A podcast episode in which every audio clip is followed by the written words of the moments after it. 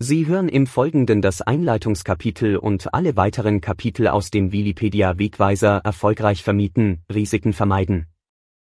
Das Dossier finden Sie auch im PDF-Format zum Lesen unter wikipedia.tax-wegweiser. Und nun wünschen wir Ihnen ein erkenntnisreiches Zuhören. Wikipedia Steuern und Recht international. Kapitel 1 Grundlagen der Besteuerung in Spanien Vorschriften für natürliche Personen Grundlage für die Besteuerung der hier beschriebenen Einkünfte in Spanien ist die Königliche Gesetzesverordnung 5-2004, mit der die Fassung des Einkommensteuergesetzes für Nichtresidenten verabschiedet wurde. Dieses Gesetz verweist an vielen Stellen auf das Einkommensteuergesetz für Residenten oder auf das Körperschaftssteuergesetz. Die Bemessungsgrundlage für natürliche Personen und die Behandlung von Einnahmen und Ausgaben wird von Artikel 24 des Einkommensteuergesetzes für Nichtresidenten geregelt der Gesetzgeber hat im Jahr 2004 bei der Abschaffung der Diskriminierung von Ausländern aus EU-Staaten in der Mietbesteuerung keine neuen Regelungen eingeführt, sondern schlicht auf die Regelungen des Einkommensteuergesetzes für Residenten verwiesen, Artikel 23, was in der praktischen Umsetzung, wie wir noch sehen werden, für eine fast kryptische Komplexität sorgt. An dieser Stelle der Hinweis, dass zwingend darauf geachtet werden muss, ob es sich bei der Vermietung um eine Tätigkeit handelt, die aus spanischer Sicht als gewerbliche Tätigkeit eingestuft wird und damit nicht nach den Vorschriften des Einkommensteuergesetzes besteuert wird. Sollte eine gewerbliche Vermietung vorliegen, befinden Sie sich im Bereich einer normalen Behandlung als Firma mit Buchhaltungspflicht etc. nach den Vorschriften des spanischen Körperschaftssteuergesetzes. Überprüfen Sie anhand der folgenden Zeilen, ob das bei Ihnen unter Umständen gegeben ist. Nach spanischer Gesetzgebung liegt eine gewerbliche Tätigkeit vor, wenn wenn man einen Arbeitnehmer in Vollzeit angestellt hat, der sich um die Vermietung und Verwaltung der Immobilien kümmert. Eine ständige Betriebsstätte als fester Geschäftsstandort vorhanden ist, an dem eine wirtschaftliche Tätigkeit oder ein Teil derselben durchgeführt wird. Bei der Ferienvermietung ist besondere Vorsicht geboten. Eine gewerbliche Tätigkeit liegt vor, wenn nach den Vorschriften des Umsatzsteuergesetzes hotelähnliche Serviceleistungen erbracht werden. Bedingt durch diese Serviceleistungen wird automatisch eine spanische ertragsteuerliche Betriebsstätte begründet. Wenn eine gewerbliche Tätigkeit vorliegt, erfolgt die Besteuerung nicht mehr nach den Vorschriften des Nichtresidentengesetzes, sondern nach den Vorschriften des Körperschaftssteuergesetzes. Dann sind folgende Vorschriften zu erfüllen. Anmeldung beim Finanzamt mittels Modelo 036. Erstellung einer Buchhaltung. Abgabe der Umsatz- und Körperschaftssteuererklärungen Modelos 303, 390, 200. Sozialversicherungspflicht Mindestbeitrag circa 300 Euro pro Monat. Kontrollerklärung von Umsätzen über 3000 Euro Modelo 347. Libro Kontable Rechnungsbücher. Checkliste Haben Sie an alles gedacht? Besuchen Sie willipedia.plattes.net-wegweiser und vergleichen Sie Ihre Unterlagen mit unserer Checkliste auf Seite 11 der PDF-Version dieses Wegweisers, um sicherzugehen, dass Sie wirklich an alles gedacht haben. Unterschiedliche Besteuerungsverfahren bei fast jeder Erstberatung bezüglich Gestaltungen und Fragen über die steuerliche und rechtliche Behandlung der hier beschriebenen Themen steht am Anfang seitens der Mandantschaft die Feststellung, bei uns in Deutschland machen wir das aber so, ohne an dieser Stelle detailliert auf die vielfältigen Unterschiede der Besteuerung zwischen den beiden Ländern einzugehen, oder auf die Tatsache, dass Spanien sich bei der Gesetzgebung nicht nach deutsche Regelungen und Gewohnheiten richtet, bedarf es der Erläuterung einiger wichtiger Unterschiede. Die deutschen Steuerpflichtigen kennen das Veranlagungsverfahren und sind daran gewohnt. Es war schon immer so, dass man vom Finanzamt auf die Abgabe der notwendigen Steuererklärungen hingewiesen wird. Dieses Veranlagungsverfahren und dieses Vorgehen der deutschen Steuerbehörden sind einem Spanier völlig fremd. Neben dem spanischen Steuerpflichtigen kann auch der normale spanische Steuerberater, selbst wenn er gut Deutsch spricht, mit dem Begriff Veranlagungsverfahren in der Regel inhaltlich nichts anfangen. Zum besseren Verständnis bezeichnen wir die Bearbeitung in der Veranlagungsstelle während des Veranlagungsverfahrens des deutschen Finanzamtes einmal als Diskussionsprozess, der sein Ende mit der finalen Steuerfestsetzung durch den Steuerbescheid findet. Einen solchen Diskussionsprozess gibt es in Spanien nicht, da das System der Selbstveranlagung gesetzlich vorgeschrieben ist. Auch erhält man in Spanien keinen Steuerbescheid. Anhand der folgenden Beschreibung der spanischen erkennen Sie die komplett unterschiedliche Denk- und Verfahrensstruktur. Die Steuerpflichtigen in Spanien, ob Resident oder Nicht-Resident, müssen die notwendigen Steuererklärungen im Rahmen der Selbstveranlagung abgeben. Das heißt, der Steuerpflichtige hat folgende Aufgaben in Eigenverantwortung zu erledigen. Er muss selbst recherchieren, ermitteln oder ermitteln lassen, welche Steuern für die von ihm vorgenommenen Tätigkeiten anfallen und welche Steuererklärungen zu erstellen und beim Finanzamt einzureichen sind. Ebenfalls muss er die Höhe der zahlungsfälligen Steuer selbst errechnen. Bei knapp 100 möglichen unterschiedlichen Steuererklärungen kann das eine anspruchsvolle Aufgabe darstellen. Er hat auch auf die Fristen zur Abgabe der jeweiligen Steuererklärungen zu achten. Möglichkeiten zur Verlängerung der Einreichungsfrist sind ausgeschlossen. Ein weiteres Beispiel für eine Regelung, die einem deutschen Steuerpflichtigen unverständlich ist. Mit der Einreichung der Erklärung beim Finanzamt ist die zuvor selbst ausgerechnete Steuerlast innerhalb der vorgeschriebenen Frist an das Finanzamt zu bezahlen. Überschreitungen der Frist werden mit Strafen geahndet, die bis zu 150 Prozent der Steuersumme ausmachen können. Sollte der Steuerpflichtige ein Einspruchsverfahren anstrengen, besteht keine Möglichkeit, sich den strittigen Steuerbetrag bis zur Entscheidung über den Einspruch stunden zu lassen. Der strittige Steuerbetrag ist auf alle Fälle zu bezahlen und wird bei einem für den Steuerpflichtigen günstigen Ausgang des Verfahrens zuzüglich der gesetzlich vorgeschriebenen Zinsen rückerstattet. Der Steuerpflichtige erhält keinen Steuerbescheid oder wie auch immer geartete Mitteilung des Finanzamtes über die Abgabe der eingereichten Erklärung oder die Zahlung der Steuerbeträge. Als Beweis für die Einreichung gibt es den elektronischen Einreichungsnachweis und die Zahlbestätigung der Bank. Diese Belege sollten unbedingt aufbewahrt werden und sind auch für eine eventuell Anrechnung in Deutschland wichtig. In weiterer Folge bedeutet das für den Steuerpflichtigen, dass erst nach Ablauf der Verjährung letztgültige Sicherheit darüber besteht, ob die Deklaration, Steuererklärung, als korrekt anerkannt wurde oder nicht. Denn das Finanzamt prüft nicht automatisch alle Deklarationen im Detail und teilt, solange kein formelles Verfahren in Gang gesetzt wurde, auch kein positives Prüfergebnis mit, sondern meldet sich beim Steuerpflichtigen nur, wenn Indizien für eine unvollständige oder unkorrekte Deklaration vorliegen. Doppelbesteuerungsabkommen Deutschland und Spanien Unbeschränkt Steuerpflichtige sind in Deutschland mit ihrem Welteinkommen, also einschließlich aller ausländischen Einkünfte, steuerpflichtig. Hierzu zählen auch Einkünfte aus Kapitalvermögen, beispielsweise aus Anteilen an einer im Ausland ansässigen Kapitalgesellschaft oder aus unbeweglichem Vermögen, Immobilien, im Ausland. Um eine Doppelbesteuerung zu vermeiden, gilt grundsätzlich die Anrechnungsmethode. Hierbei wird die Doppelbesteuerung dadurch vermieden, dass die ausländische, hier die spanische Steuer auf die deutsche Steuerschuld angerechnet wird, die auf diese ausländischen Einkünfte entfällt. Im Ausnahmefall kann statt der Anrechnung auch der Abzug der Steuer von den ausländischen Einkünften sinnvoller sein. Manche Doppelbesteuerungsabkommen sehen hier auch die Freistellungsmethode vor. Dabei werden die ausländischen Einkünfte in Deutschland unter Progressionsvorbehalt von der Besteuerung freigestellt. Das einschlägige Doppelbesteuerungsabkommen Spanien sieht für die Besteuerung der hier behandelten Einkünfte in Deutschland das Anrechnungsverfahren vor. Strikte Anwendung von Landesgesetzen in deutschen Betriebsprüfungsberichten findet man von den Fachprüfern für Auslandsbeziehungen, die bei Auslandsbezug hinzugezogen werden, immer folgenden Satz, für die Besteuerung des Steuerpflichtigen oder des Gesellschafters ist die deutsche Finanzverwaltung zuständig. Dabei ist deutsches Steuerrecht maßgebend. Was bedeutet das? Wie wir bei den Erläuterungen zu den spanischen Werbungskosten noch sehen werden, gibt es signifikante Unterschiede bei der Definition über die Abzugsfähigkeit zwischen Deutschland und Spanien. Wenn wir nun vor dem deutschen Finanzamt darauf hinweisen würden, dass in Spanien die Behandlung aber anders vorgenommen wird, bekommen wir von deutscher Seite gesagt, das ist uns völlig egal. Es sind nur deutsche Gesetze anzuwenden, unabhängig davon, wo die Immobilie steht oder wie sie in Spanien steuerlich behandelt wird, diese Behandlung ist aber keine deutsche Besonderheit. Wenn man den spanischen Finanzbeamten darauf hinweist, dass man das aber in Deutschland anders macht, erntet man ebenfalls keinesfalls Verständnis.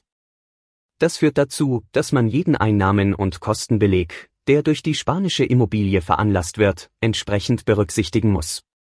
Die Bearbeitung und Dokumentation aller Belege sollte so erfolgen, dass sie ohne großen weiteren Aufwand und völlig transparent für spanische und deutsche steuerliche Zwecke verwendet werden können. Dieser Anspruch gilt natürlich auch für alle Arbeitsergebnisse wie das Anlageverzeichnis, Lieferantenlisten, Steuererklärungen etc. Kapitel 2 Werbungskosten in Spanien Grundlagen bei Vermietungseinkünften Der deutsche Steuerbürger kennt in der Regel den Begriff Werbungskosten. Bei den Einkünften aus Vermietung und Verpachtung versteht er darunter grundsätzlich alle durch diese Einkunftart veranlassten abzugsfähigen Aufwendungen. In Spanien kann man diese Definition nur eingeschränkt verwenden. Bei der Berücksichtigung der Werbungskosten in Spanien haben wir eine völlig andere Struktur der möglichen Abzugsfähigkeit. Zum besseren Verständnis der auch für Fachleute teilweise sehr schwierigen Regelungen beschreiben wir den historischen Werdegang. Bis einschließlich 2009 konnten Nichtresidenten steuerpflichtige Kosten bei den Einkünften aus Vermietung und Verpachtung überhaupt nicht anrechnen. Es wurde eine pauschale Steuer in Höhe von damals 25 Prozent auf die erzielten Einnahmen erhoben. Das wurde von der EU massiv beanstandet, da es keinesfalls EU-kompatibel war. Als der spanische Gesetzgeber als Reaktion darauf per 2010 die Kostenanrechnung für Nichtresidenten EU- oder EWR-Bürger erlaubte, verfasste er dafür keine eigene gesetzliche Regelung, sondern verwies per Dekret auf die entsprechenden Regelungen des Einkommensteuergesetzes für natürliche Personen, sprich spanische Residenten. Dabei wurden keinerlei Klarstellungen oder Anpassungen vorgenommen, um auf die besondere Situation der Nichtresidenten sowie die für sie geltenden formellen Vorgaben einzugehen. Aus diesem Grund ist das ganze Besteuerungssystem in dieser Frage unrund und teilweise kryptisch. Um einen besseren Überblick über die vielfältigen Vorschriften für die Abzugsfähigkeit der Kosten bei den Einkünften aus Vermietung und Verpachtung zu erhalten, haben wir die Möglichkeiten in der folgenden Tabelle dargestellt. Im Sinne einer vereinfachten Bearbeitung, eines optimierten Prozessablaufes und einer höheren Transparenz verwenden wir dabei Abkürzungen für aktivierungsfähige, beschränkt abzugsfähige, unbeschränkt abzugsfähige und nicht abzugsfähige Kosten. Die beschränkt und unbeschränkt abzugsfähigen Kosten unterteilen sich dann nochmals in Unterkategorien, die entsprechend dargestellt und beschrieben werden. Aktivierungspflichtige Kosten alle Kosten, die für eine Verbesserung, Veränderung, Umbau oder Vergrößerung der Immobilie aufgewendet werden, erhöhen deren Wert und sind somit nicht direkt abzugsfähig, sondern werden nur indirekt über die Abschreibung AFA berücksichtigt, das heißt sie werden aktiviert. In einer verbindlichen Auskunft zu dieser Vorschrift finden wir die folgende Definition. Es gilt der Grundsatz, das aktiviert werden muss, wenn sich die Lebensdauer des Gutes wesentlich erhöht oder eine wesentliche Verbesserung erzielt wird. Beispiele für Kosten, die aufgrund dieser Auskunft in Spanien aktiviert werden müssen, Einbau eines Liftes, einer neuen umweltschonenden Heizung, eine umfassende Sanierung, neue Fenster mit Dreifachverglasung, Solaranlage etc. Beschränkt abzugsfähige Kosten. Bei beschränkt abzugsfähigen Kosten handelt es sich um Geldbeträge, die dazu aufgewendet werden, um das entsprechende Wirtschaftsgut nutzungsfähig zu halten, Sobald es sich um lebensverlängernde Nutzungskosten handelt, müssen diese Kosten aktiviert werden. Dazu gehören Reparatur- und Instandhaltungskosten. Diese werden laufend aufgewendet, um den normalen Gebrauch des materiellen Bestandes zu ermöglichen, wie Austausch, Erneuerung von Fenstern, Leitungen, Armaturen, Parkettböden, aber auch einer Klimaanlage sowie Dachreparatur, Malerarbeiten oder Reparatur von Türen. Der Gesetzgeber zählt zu dieser Kategorie auch alle Kosten, die mit der Finanzierung des Objektes oder der Reparaturen etc. in einem direkten Zusammenhang stehen. Dazu gehören somit auch Zinsen für ein Darlehen, um diese Maßnahmen durchführen zu können. Die beschränkt abzugsfähigen Kosten können je Abrechnungszeitraum, das ist das Quartal, jeweils nur bis zur Höhe der Einnahmen aufgerechnet werden. Der Überhang führt zu einem Negativsaldo, der zwar steuerlich im entsprechenden Quartal nicht berücksichtigt, aber sehr wohl vorgetragen wird, das heißt er kann für das Folgequartal und alle Quartale der folgenden vier Jahren berücksichtigt werden. Dieser Betrag kann in den folgenden Quartalen aber auch nur jeweils angerechnet werden, wenn entsprechende Einnahmen vorhanden sind. Aus deutscher Sicht würde man über einen Verlustvortrag sprechen. Würde nach Ablauf von vier Jahren noch ein Negativsaldo vorhanden sein, geht dieser verloren. Bedingt durch diese Handhabung muss eine entsprechend aussagefähige und überprüfbare Dokumentation vorliegen, die für jedes Quartal und die 16 Folgequartale, Verlustvortragsfähigkeit von vier Jahren gleich 16 Quartale, den Ansatz dieser Werbungskostenkategorie auf eine für fremde Dritte verständliche und nachvollziehbare Weise belegt. Anteilig pro Vermietungstag. Der spanische Grundsatz für die Abzugsfähigkeit der Kosten lautet, Kosten, Werbungskosten, die im direkten zeitlichen Zusammenhang mit der Vermietung liegen, sind nur dann abzugsfähig, wenn entsprechende Einnahmen vorhanden sind, und auch nur bis zu deren Höhe. Dieser Grundsatz wird so ausgelegt, dass für die Tage, an denen keine Einnahmen vorliegen, ebenfalls der Werbungskostenabzug versagt bleibt. Dies wird pro Quartal nach Maßgabe der genauen Zahl an Tagen berechnet. Für die Praxis bedeutet dies, dass zuerst die gesamten Kosten ermittelt und dann ins Verhältnis zu den genutzten Vermietungstagen gesetzt werden. Nur die so entstehenden negativen Überhänge sind dann steuerlich vortragsfähig. Dazu zählen zum Beispiel Zinsen als Finanzierungskosten. Diese können nur in jenem Quartal geltend gemacht werden, in dem tatsächlich Vermietungseinnahmen erzielt werden. Das bedeutet, dass in einem Quartal ohne Vermietung der entsprechende Anteil der Kosten für die Finanzierung an den beschränkt abzugsfähigen und somit vortragsfähigen Kosten steuerlich verloren geht. Verbleibt hingegen in einem Quartal mit Vermietungseinnahmen ein Überhang an Finanzierungskosten, der aufgrund der beschränkten Abzugsfähigkeit dieser Kostenart nicht angerechnet werden kann, so kann dieser Überhang vorgetragen werden, das heißt er kann in den folgenden vier Jahren gegen positive Resultate aufgerechnet werden unabhängig von den Vermietungstagen. Das sind solche Kosten, die nur dadurch entstehen, dass man Einnahmen aus Vermietungen überhaupt erzielen kann. In diese Kategorie fallen zum Beispiel die Kosten für Malerarbeiten, die nötig sind, um das Objekt für die künftige Vermietung attraktiv zu machen und somit eine Vermietung zu ermöglichen. In diesem Fall ist offensichtlich, dass es sich um Kosten handelt, die einzig und allein aufgrund der Vermietungsabsicht entstanden sind, was bei einer Prüfung jedoch nur anerkannt wird, wenn danach tatsächlich eine intensive Vermietungstätigkeit erfolgt. Diese Kosten sind dann vollständig abzugsfähig, das heißt unabhängig von den effektiven Vermietungstagen. Die große Einschränkung ist natürlich nach spanischer Gesetzgebung auch hier, dass diese Kosten, obwohl komplett abzugsfähig, nur bis zur Höhe der Gesamteinnahmen steuerlich abzugsfähig sind. Darüber hinausgehende Aufwendungen, Werbungskosten, sind vortragsfähig. Auch hier gilt die Vortragsfähigkeit für alle Quartale der nächsten vier Jahre. Unbeschränkt abzugsfähige Kosten. Hierzu zählen alle Kosten, die mit der laufenden Nutzung des Hauses zusammenhängen. Das sind die LFD. Betriebskosten wie Grundsteuer, Müllgebühren, Umlagen der Eigentümergemeinschaft, Versicherung, Dienstleistungen wie Rechts- und Steuerberatung, Sicherheit, Gartenpflege, Verwaltung, Werbung, Mietervermittlung, aber auch der Saldo einer nicht eintreibbaren Forderung. Darüber hinaus wird die Abschreibung, AFA, Absetzung für Abnutzung dieser Kostenart zugewiesen. Die unbeschränkt abzugsfähigen Kosten werden bei Nichtresidenten je Quartal gegen die Einnahmen aufgerechnet. All jene unbeschränkt abzugsfähigen Kosten, die nicht aufgerechnet werden können, gehen verloren. Der spanische Gesetzgeber unterscheidet auch die unbeschränkt abzugsfähigen Kosten nochmals in solche, die nur anteilig nach Maßgabe der wirklich durchgeführten Vermietungstage abzugsfähig sind, und solche, die komplett abzugsfähig sind. Anteilig pro Vermietungstag. Der spanische Grundsatz für die Abzugsfähigkeit bei der Werbungskostenart der UAT lautet auch hier, Kosten, Werbungskosten, sind nur dann abzugsfähig, wenn entsprechende Einnahmen vorliegen und auch nur bis zu deren Höhe. Dieser Grundsatz wird so ausgelegt, dass für die Tage, an denen keine Einnahmen vorliegen, ebenfalls der Werbungskostenabzug versagt bleibt. Dies wird pro Quartal nach Maßgabe der genauen Zahl an Tagen berechnet. Für die Praxis bedeutet das, dass zuerst die gesamten Kosten ermittelt und dann ins Verhältnis zu den genutzten Vermietungstagen gesetzt werden. Entstehende Überhänge gehen den Nichtresidenten bei unbeschränkt abzugsfähigen Kosten verloren.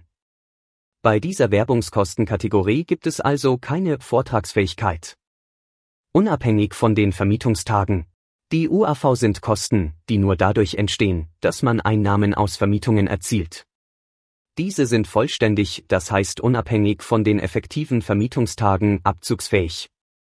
Das sind zum Beispiel in dieser Kategorie die Kosten für den Steuerberater und der Erstellung des sogenannten Modello 210, sprich das Einzureichen der Einkommensteuererklärungsformular.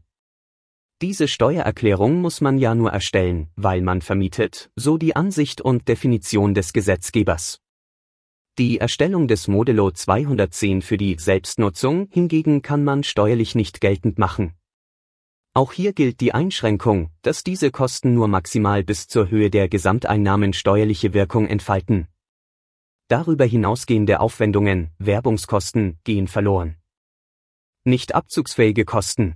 Ausdrücklich nicht zu den abzugsfähigen Reparatur- und Instandhaltungskosten zählt der Gesetzgeber jene Kosten, die aufgrund von Schäden durch höhere Gewalt oder Unfälle entstehen, zum Beispiel Sturmschäden, ebenso wie Versicherungszahlungen für solche Schäden steuerlich nicht auf die Einnahmen durchschlagen.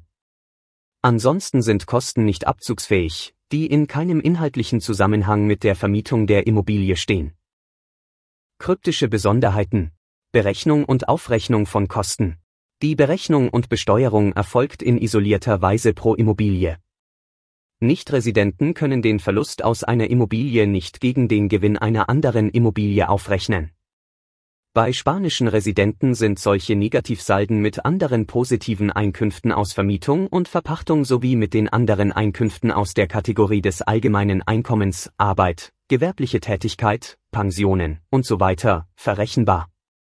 Die Frage, ob diese Ungleichbehandlung gegen geltendes EU-Recht verstößt, wird in diesem Wegweiser nicht behandelt. Nun stellt sich die Frage, welche Kosten in einer Quartalsrechnung zuerst anzusetzen sind, die beschränkt oder die unbeschränkt abzugsfähigen? Weder das Gesetz, noch die Verordnung, noch Gerichtsurteile oder verbindliche Auskünfte liefern dazu einen Hinweis oder eine Vorgabe. Den einzigen Hinweis liefert eine Anleitung der Behörde zur Erstellung der Einkommensteuererklärung für Residenten, dort werden zuerst die beschränkt abzugsfähigen Kosten angesetzt. Allerdings hat diese Berechnungsweise für Residenten ganz andere steuerliche Konsequenzen als für Nichtresidenten. Die Frage ist für Nichtresidenten von großer Bedeutung, denn ein Überhang an unbeschränkt abzugsfähigen Kosten, die hier eher als unbeschränkt abzugspflichtig zu bezeichnen wären, geht steuerlich verloren, weil er nicht mehr gegen spätere positive Resultate aufgerechnet werden kann. Hingegen dient ein Überhang an beschränkt abzugsfähigen Kosten als Verlustvortrag und kann somit vier Jahre lang gegen Gewinne aufgerechnet werden. Somit ergibt sich die folgende Praxislösung, Residenten setzen zuerst die beschränkt abzugsfähigen Kosten an, weil ein Überhang an unbeschränkt abzugsfähigen Kosten problemlos und direkt kompensiert werden kann, ja mehr noch, verbleibt ein Negativsaldo, kann dieser im neuen Kleid der negativen Bemessungsgrundlage des allgemeinen Einkommens vier Jahre lang als Verlust vorgetragen werden Nichtresidenten hingegen setzen zuerst die unbeschränkt abzugsfähigen Kosten an, weil für sie alleine einen Überhang an beschränkt, nämlich bis zur Höhe der jeweiligen Quartalseinnahmen abzugsfähigen Kosten steuerlich zur Minderung künftiger Gewinnbesteuerung verwertbar ist. Nachdem die präzise Vorgehensweise gesetzlich nicht geregelt ist, erscheint es vertretbar, den damit entstandenen Spielraum in einer für die eigenen Interessen günstigen Weise zu nutzen wir sehen auch hier einen Bezug zum EU-Recht, da der Nichtresident gegenüber dem Residenten nicht diskriminiert werden darf. Ein Restrisiko, dass die spanische Finanzbehörde das anders sieht, verbleibt jedoch. Sonderbehandlung Absetzung für Abnutzung oder AFA. Die Abschreibung ist unter zweierlei Gesichtspunkten zu betrachten. Auf der einen Seite fällt die Abschreibung in die Kategorie der unbeschränkt abzugsfähigen Kosten mit tagesanteiliger Anrechnung, UAT. Andererseits wird durch die Höhe der AFA der Buchwert der Immobilie beeinflusst, der bei einem allfälligen Verkauf zur Berechnung der steuerlichen Ergebnisse herangezogen wird. Nun gibt es bei natürlichen, nicht residenten Personen eine Sonderbehandlung, die sich aufgrund einer verbindlichen Auskunft ergibt. Der Steuerpflichtige errechnet den AFA-Betrag in Höhe von 3% aufgrund des für ihn geltenden Einkommensteuergesetzes für Nichtresidenten. Wir nehmen hier beispielhaft einmal an, dieser Betrag würde 100 Euro betragen. Da, wie beschrieben, die AFA als unbeschränkt abzugsfähige Kosten und nur auf der Basis der effektiv vermieteten Tage berücksichtigt werden kann, ist es möglich, dass von den angenommenen 100 Euro nur 60 Euro steuerlich geltend gemacht werden können. Gemäß der Definition und Anwendungsvorschriften der unbeschränkt abzugsfähigen Kosten wären die verbleibenden 40 Euro steuerlich verloren. Diese Regelung ist aber nicht bei der AFA anzuwenden. Der nicht berücksichtigte AFA-Betrag in Höhe von 40 Euro wird dem Buchwert der Immobilie wieder hinzugerechnet und geht damit nicht verloren. Diese Zurechnung erfolgt pro Quartal. Kosten quartalsübergreifend. Für die Berechnungen zur Erstellung des Modello 210 müssen unter anderem Kosten auf jedes der vier Quartale eines Jahres aufgeteilt werden, die bis zum Ende der jeweiligen Einreichungsfrist noch gar nicht bekannt sind. Ein Beispiel sind Stromrechnungen, die aktuell alle zwei Monate erstellt werden und somit regelmäßig für jedes zweite Quartal den Betrag für den jeweils letzten Monat offen lassen. In der Praxis gibt es dafür nur eine Lösung, in die Berechnung wird eine Kostenschätzung anhand früherer Rechnungen aufgenommen. Wenn die später eintrudelnde Rechnung dann einen markant anderen Betrag aufweist, muss eine berichtigende Erklärung eingereicht werden. Dabei ist jedoch zu bedenken, dass eine nachträgliche Berichtigung neben den zusätzlichen Bearbeitungskosten des Steuerbüros weitere Nachteile hat. Wird eine berichtigende Erklärung mit Nachzahlung eingereicht, wird eine Strafe fällig, während das Finanzamt für jede Nacherklärung mit einem Resultat zugunsten des Steuerpflichtigen, das heißt Rückerstattung, ausführliche Erläuterungen und Belege verlangt. Eine ähnliche Situation ergibt sich mit der Grundsteuer IBI, die üblicherweise im Laufe des Jahres je nach Region für das gesamte Jahr erhoben wird. Auch hier sollte anhand früherer Grundsteuerbescheide ein geschätzter Betrag angesetzt werden. Kosten innerhalb des Quartals. Im vorherigen Gliederungspunkt haben wir die quartalsübergreifenden Kosten und deren Berücksichtigung besprochen. Das gleiche Problem taucht auf, wenn Kosten innerhalb des Quartals, zum Beispiel nur für einen Monat, entstehen. Wir haben dieses Problem der Gestalt gelöst, dass die entsprechenden Kosten und die dazu komplementär zu behandelnden Einnahmen auf Monatsbasis berücksichtigt werden. Behördliches Einvernehmen. Gesetzlich war bis Ende 2017 vorgeschrieben, dass bei jeder Immobilie und jedem einzelnen zahlenden Gast eine eigene Steuererklärung mittels Modello 210 eingereicht werden müsste. In der Praxis werden in Spanien jedoch seit jeher alle Zahlenden in einem Formular zusammen pro Quartal erklärt. Es ist nicht bekannt, dass die Steuerbehörde auf eine buchstabengetreue Umsetzung dieser praxisfeindlichen Vorschrift bestanden hätte mit einer Anweisung, die sinnigerweise am 24. Dezember 2017 herausgegeben wurde, hat die Finanzbehörde ihre offizielle Regelung der gängigen Praxis angepasst, das heißt nunmehr reicht eine Erklärung pro Immobilie unabhängig davon, wie viele zahlende Mieter verbucht wurden. Prüfungen durch das Finanzamt Praxishinweis Grundsätzlich gilt Folgendes, die entsprechende Einkommensteuererklärung mittels Modello 210 ist für jedes Quartal einzureichen, in dem positive Einkünfte vorliegen. Ist das steuerliche Ergebnis in einem oder mehreren Quartalen der ersten drei Quartale null oder negativ, so ist die zusammenfassende Erklärung für die Negativ-Null-Quartale nicht im jeweiligen Quartal abzugeben, sondern bis 20. Januar des Folgejahres zeitgleich mit jedoch getrennt von einer allfälligen Erklärung für das vierte Quartal. An dieser Stelle muss darauf hingewiesen werden, dass aber je Quartal die komplette Berechnung durchgeführt werden muss, damit die vortragsfähigen Kosten nicht verloren gehen. Weiterhin würde die AFA ebenfalls nicht berücksichtigt und der Buchwert würde sich durch die falsche Behandlung reduzieren und somit bei einem Verkauf eine erhöhte Gewinnsteuer auslösen. Hinweis, sensibilisieren Sie bitte Ihr inneres Frühwarnsystem, wenn Sie von Ihrem Berater hören, wenn keine Einnahmen vorhanden sind, braucht der Steuerpflichtige nicht zu machen und auch keine Berechnungen vorzunehmen, lassen Sie sich unbedingt die Berechnungen pro Quartal vorlegen. Wie von uns so hoffen wir, mehr als deutlich dargelegt wurde, sollten Sie mit Ihrem Berater, wenn er die OA-Meinung vertritt, ein Gespräch führen. Es kann um viel Geld gehen. Der Steuerpflichtige muss in nachvollziehbaren und belegbaren Nebenrechnungen für Steuerprüfungen seitens des Finanzamtes Folgendes vorlegen. Zuordnung der erhaltenen Eingangsrechnungen zu den unterschiedlichen Werbungskostenkategorien. Darstellung der unterschiedlichen aktiven Buchwerte mit den AFA-Beträgen und Restlaufzeiten. Die Quartale mit den negativen Salden müssen so aufbereitet sein, dass die unterschiedliche Behandlung der beschränkt abzugsfähigen und der unbeschränkt abzugsfähigen Kosten zu erkennen und nachzuvollziehen sind. Daraus ergeben sich dann die berücksichtigungsfähigen Verlustvorträge, die ebenfalls nachvollziehbar entwickelt, dargestellt und erklärt werden müssen. Für die Verlustvorträge müssen Listen oder Aufzeichnungen darüber geführt werden, wie die Berücksichtigung in den folgenden Quartalen erfolgte, in denen die entsprechende Verrechnungsmöglichkeit besteht. Kapitel 3 Gesetzlicher Rahmen der Ferienvermietung auf den Balearen Hintergrund und Vorgeschichte Aus der folgenden Betrachtung klammern wir die Verwerfungen der Covid-Krise aus, da ihre permanenten Auswirkungen auf das wirtschaftliche Gefüge noch nicht absehbar sind. Wir beschreiben jene Situation, auf welche die Politik mit ihren Maßnahmen reagiert hat. Die resultierenden Gesetze sind weiterhin in Kraft und nur teilweise durch befristete Covid-Sonderregelungen aufgeweicht. In den letzten Jahren hat sich die Welt der Ferienvermietung radikal verändert. Vermietungsportale wie Airbnb oder andere Anbieter haben dafür gesorgt, dass die Politik in manchen Städten oder Regionen eingreifen musste. So wurde in Berlin die Ferienvermietung zur Gänze untersagt.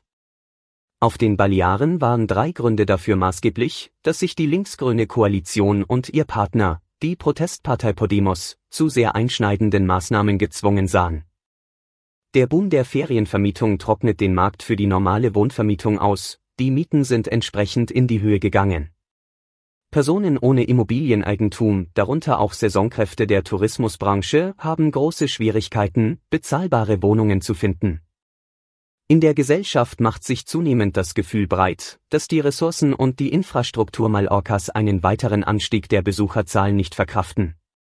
Zu den wenigen Möglichkeiten einer freien Gesellschaft, den Besucherstrom zu steuern, gehört die Limitierung der Bettenzahl für Urlauber. Von dieser Begrenzung war die Ferienvermietung bislang ausgenommen. Aber früher war die Ferienvermietung auch nur ein Nischenprodukt und fiel daher nicht ins Gewicht. Das hat sich binnen weniger Jahre, wie beschrieben und bekannt, signifikant geändert. Der wichtigste Wirtschaftssektor der Inseln, nämlich die Hotelindustrie, fühlt sich von der neuen Konkurrenz bedroht, zumal ein erheblicher Teil der Ferienvermietung illegal erfolgt, zum Beispiel alle Ferienwohnungen, die bis dato nicht legalisierbar sind.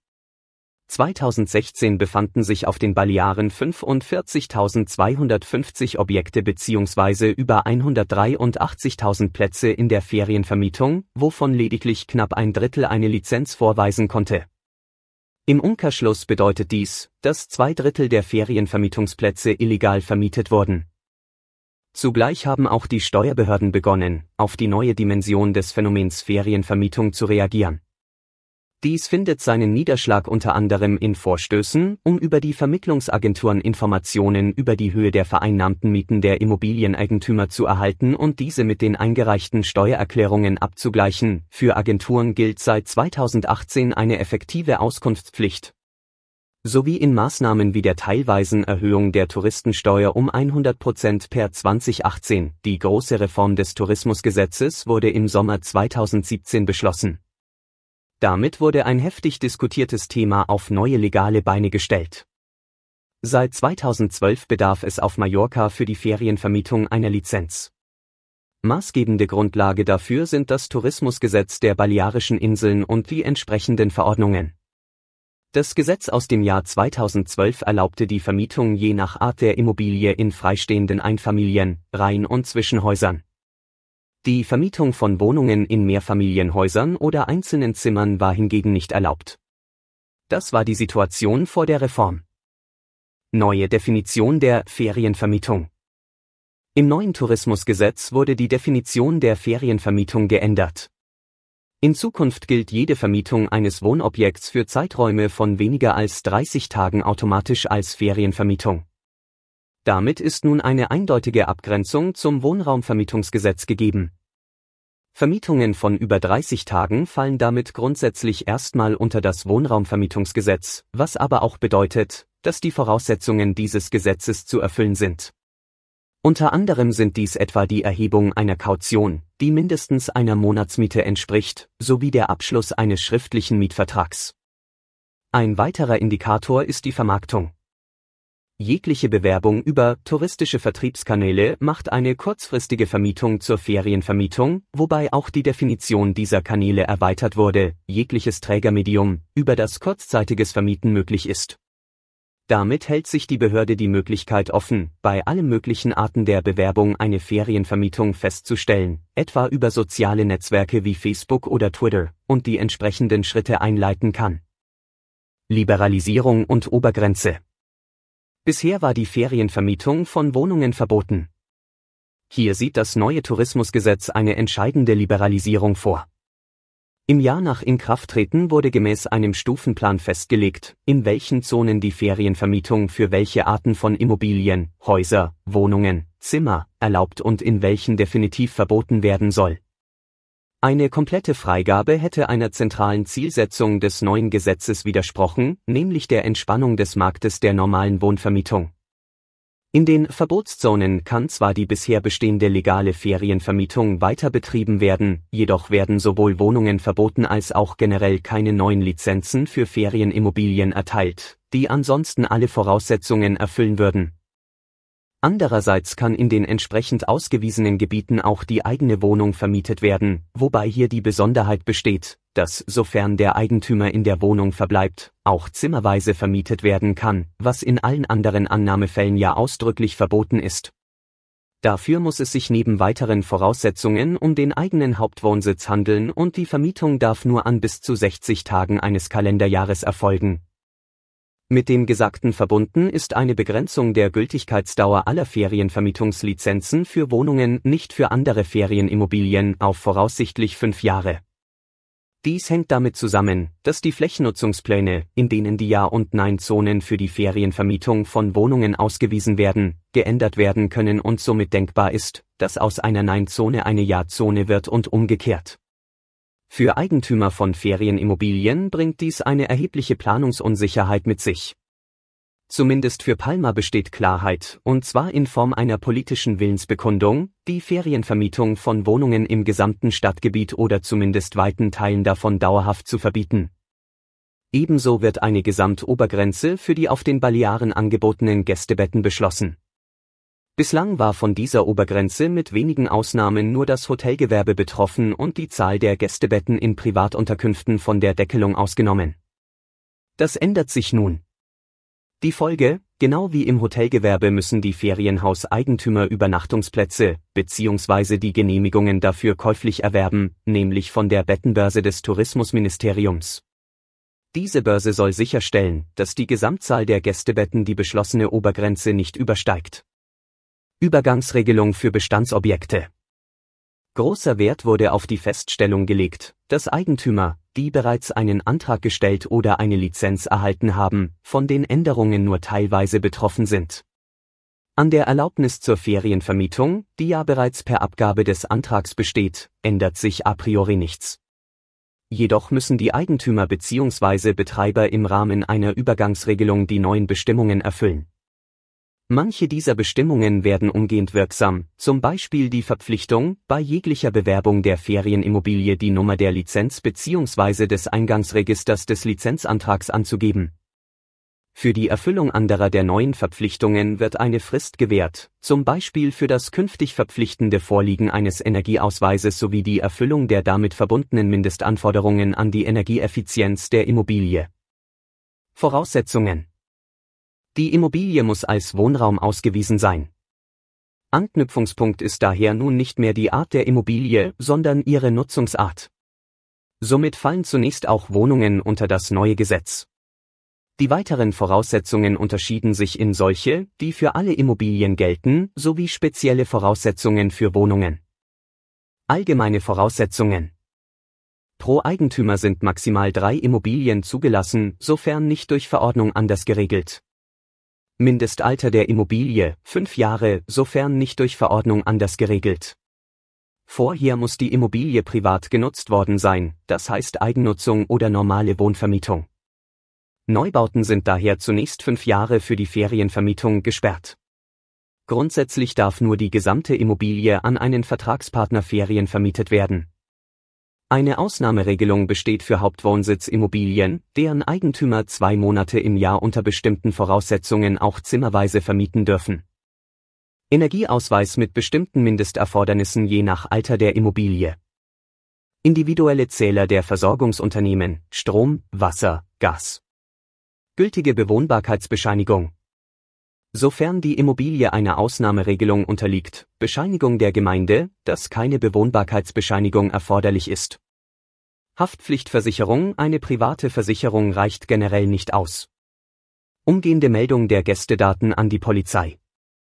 Telefonische Erreichbarkeit des Vermieters rund um die Uhr. Regelmäßige Reinigung, zur Verfügungstellung von Bettwäsche, Handtüchern und Hausrat und so weiter.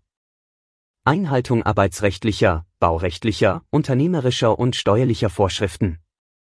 Diese sind zwar bereits durch andere Gesetze geregelt, doch kann die Nichteinhaltung nach dem neuen Tourismusgesetz zusätzlich zur Folge haben, dass das Tourismusministerium die Genehmigung zur Ferienvermietung verweigert oder eine bestehende entzieht. Bei neuen Objekten erwerbt der Gästeplätze von der Bettenbörse. Voraussetzungen für Wohnungen zu den Voraussetzungen, um Wohnungen als Ferienunterkünfte anzubieten, gehören unter anderem Lage in einer Zone, in der Ferienvermietung von Wohnungen erlaubt ist. Explizite Erlaubnis der Eigentümergemeinschaft. Feriengäste müssen schriftlich über die Hausordnung und weitere Umstände informiert werden, der Betreiber hat eine erhöhte Verantwortlichkeit gegenüber der Eigentümergemeinschaft.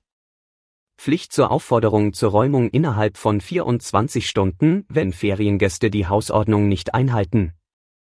Haftpflichtversicherung für Sach- und Personenschäden, die den Feriengästen entstehen können, aber zusätzlich auch für Schäden, die Feriengäste am Gemeinschaftseigentum verursachen.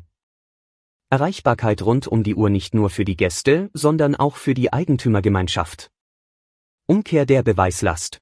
Weitere Maßnahmen sollen das Risiko erhöhen, für illegale Ferienvermietung zur Rechenschaft gezogen zu werden. An erster Stelle steht eine neue Strafregelung, die für einige der als schwer eingestuften Vergehen, zum Beispiel Vermieten ohne Lizenz, eine Mindeststrafe von 20.000 einem Euro vorsieht, während bisher allgemein für Vergehen dieser Kategorie deutlich geringere Strafen die Regel waren. Neu ist auch, dass Falschangaben oder Fehler bei Anmeldung der Ferienvermietung mit teilweise sehr hohen Strafen geahndet werden können. Daher sollte bereits vor der Antragstellung gründlich geprüft werden, ob alle Voraussetzungen erfüllt werden. Ein weiterer Kniff, den auch schon die Steuerbehörde angewendet hat, ist die teilweise Auslagerung der Kontrollfunktion. Um die unzureichende Zahl von Inspektoren zu kompensieren, bürdet das neue Gesetz den Vermittlungsagenturen die Pflicht auf, die Legalität des Angebots zu kontrollieren und zu wahren. Agenturen, die für illegale Angebote werben, haben mit Strafen zu rechnen, die bis zu 400.000 Euro betragen können. Ein öffentlich einsehbares elektronisches Verzeichnis gibt nicht nur Ihnen die Möglichkeit, Lizenznummern zu verifizieren, sondern machen illegale Betreiber auch verwundbar gegen Nachstellungen durch Privatpersonen, da diese jede Lizenznummer mittels einer eigenen App des Tourismusministeriums auf ihre Richtigkeit prüfen können. Nicht weniger bedeutsam ist die Umkehr der Beweislast im Fall einer Anzeige. Wenn von Ferienvermietung oder touristischer Vermietung gesprochen wird, so sind damit nach dem neuen Gesetz alle Tage oder wochenweise Vermietungen von unter 30 Tagen gemeint. Dabei wurde eine Vermutungswirkung neu eingeführt, die eindeutig regelt, dass von einer touristischen Vermietung ausgegangen wird, sofern die Vermietungsdauer weniger als die besagten 30 Tage beträgt, es sei denn, man kann gegenüber der Behörde das Gegenteil beweisen. Diese Beweisführung wird aber in den meisten Fällen unmöglich sein. Alleine diese Neuerung wird die Bearbeitungskapazität der Behörde selbst dann schlagartig erhöhen, wenn kein einziger zusätzlicher Beamter auf das Thema angesetzt wird. Anzeigen und Strafen das neue Gesetz und das geplante Online-Verzeichnis der Genehmigungen machen es Privatpersonen sehr einfach machen, illegale Ferienvermietung anzuzeigen. Dies sollten sich Immobilieneigentümer vor allem im Hinblick auf ihre Erpressbarkeit vor Augen halten. Zwar müssen Anzeigen eine bestimmte Mindestinformation zur illegal vermieteten Immobilie enthalten und sie können auch nicht anonym gestellt werden. Doch ist kein persönlicher Gang zum Ministerium nötig, eine E-Mail reicht. Darüber hinaus ist die Behörde an die datenschutzrechtlichen Bestimmungen gebunden, womit der Anzeigende keine Preisgabe seiner Identität fürchten muss. Das Gesagte ist Grund genug, einen Blick auf die neue Strafregelung zu werfen. Das Tourismusgesetz der Balearischen Inseln unterscheidet zwischen leichten, schweren und sehr schweren Verstößen. Insgesamt sind im Gesetz über 50 mögliche Verstöße aufgelistet. Leichte Verstöße, Beispiel, das Fehlen des offiziellen Beschwerdeformulars für die Gäste. Strafe bis zu 4000 Euro. Schwere Verstöße. Beispiel, das Unterlassen der Benachrichtigung der zuständigen Tourismusbehörde über einen Inhaber- oder Betreiberwechsel. Strafe 4.001 Euro bis 40.000 Euro. Sehr schwere Verstöße. Beispiel, Falschangabe von wesentlichen Aspekten bei der Anmeldung der touristischen Aktivität, Driat. Strafe 40.001 Euro bis 400.000 Euro. Neu eingeführt wurde in der Strafkategorie schwere Verstöße die Heraufsetzung der Mindeststrafe, sofern die Ferienvermietung nicht angemeldet wurde oder aber die Ferienvermietung angemeldet wurde, jedoch die gesetzlichen Voraussetzungen nicht vorliegen oder die Feriengäste in schwerer Weise gegen die Hausordnung verstoßen. In all diesen Fällen beträgt die Mindeststrafe nun 20.001 Euro. Als begleitende Maßnahme kann bei schweren Verstößen vorübergehend die Erlaubnis zur Ferienvermietung entzogen werden unter die Kategorie sehr schwere Verstöße fällt die Vermarktung von Ferienunterkünften, die nicht angemeldet sind, oder die Vermarktung ohne Angabe der entsprechenden Registernummer der Ferienunterkunft. Auch wenn diese Regelungen ganz klar gegen die marktführenden Online-Plattformen gerichtet sind, so ist eine Bestrafung in dieser Kategorie gegen jeden denkbar, der touristische Unterkünfte vermarktet. Dies kann insbesondere Maklerunternehmen und Printmedien betreffen, aber auch Radiostationen die entsprechende Werbung schalten, als auch die Privatperson, die bei der Vermarktung der Vermietung nicht die ausreichende Vorsicht walten lässt. Als begleitende Maßnahme kann bei sehr schweren Verstößen neben den monetären Strafen sogar die endgültige Schließung der touristischen Aktivität angeordnet werden aus einem leichten Verstoß kann auch ein schwerer Verstoß und aus einem schweren Verstoß kann ein sehr schwerer Verstoß werden, wenn der Verantwortliche in der jeweils niedrigeren Bußgeldkategorie zwölf Monate zuvor rechtskräftig sanktioniert wurde und der strafbegründende Sachverhalt danach immer noch besteht. So kann zum Beispiel aus einem Bußgeld von bis zu 4000 Euro nach 24 Monaten auch ein Bußgeld von bis zu 400.000 Euro werden. Lizenznummern mit dem neuen Tourismusgesetz erhalten die Lizenznummern eine erhöhte Bedeutung. Daher fällt auch erschwerend ins Gewicht, was wir in unserer Praxiserfahrung festgestellt haben, nämlich dass viele Anträge nicht korrekt mit einem Eingangsaktenzeichen versehen wurden, die bis Erteilung der Lizenz als provisorische Lizenznummer genutzt werden kann, zum Beispiel bei der Bewerbung in Portalen anzugeben.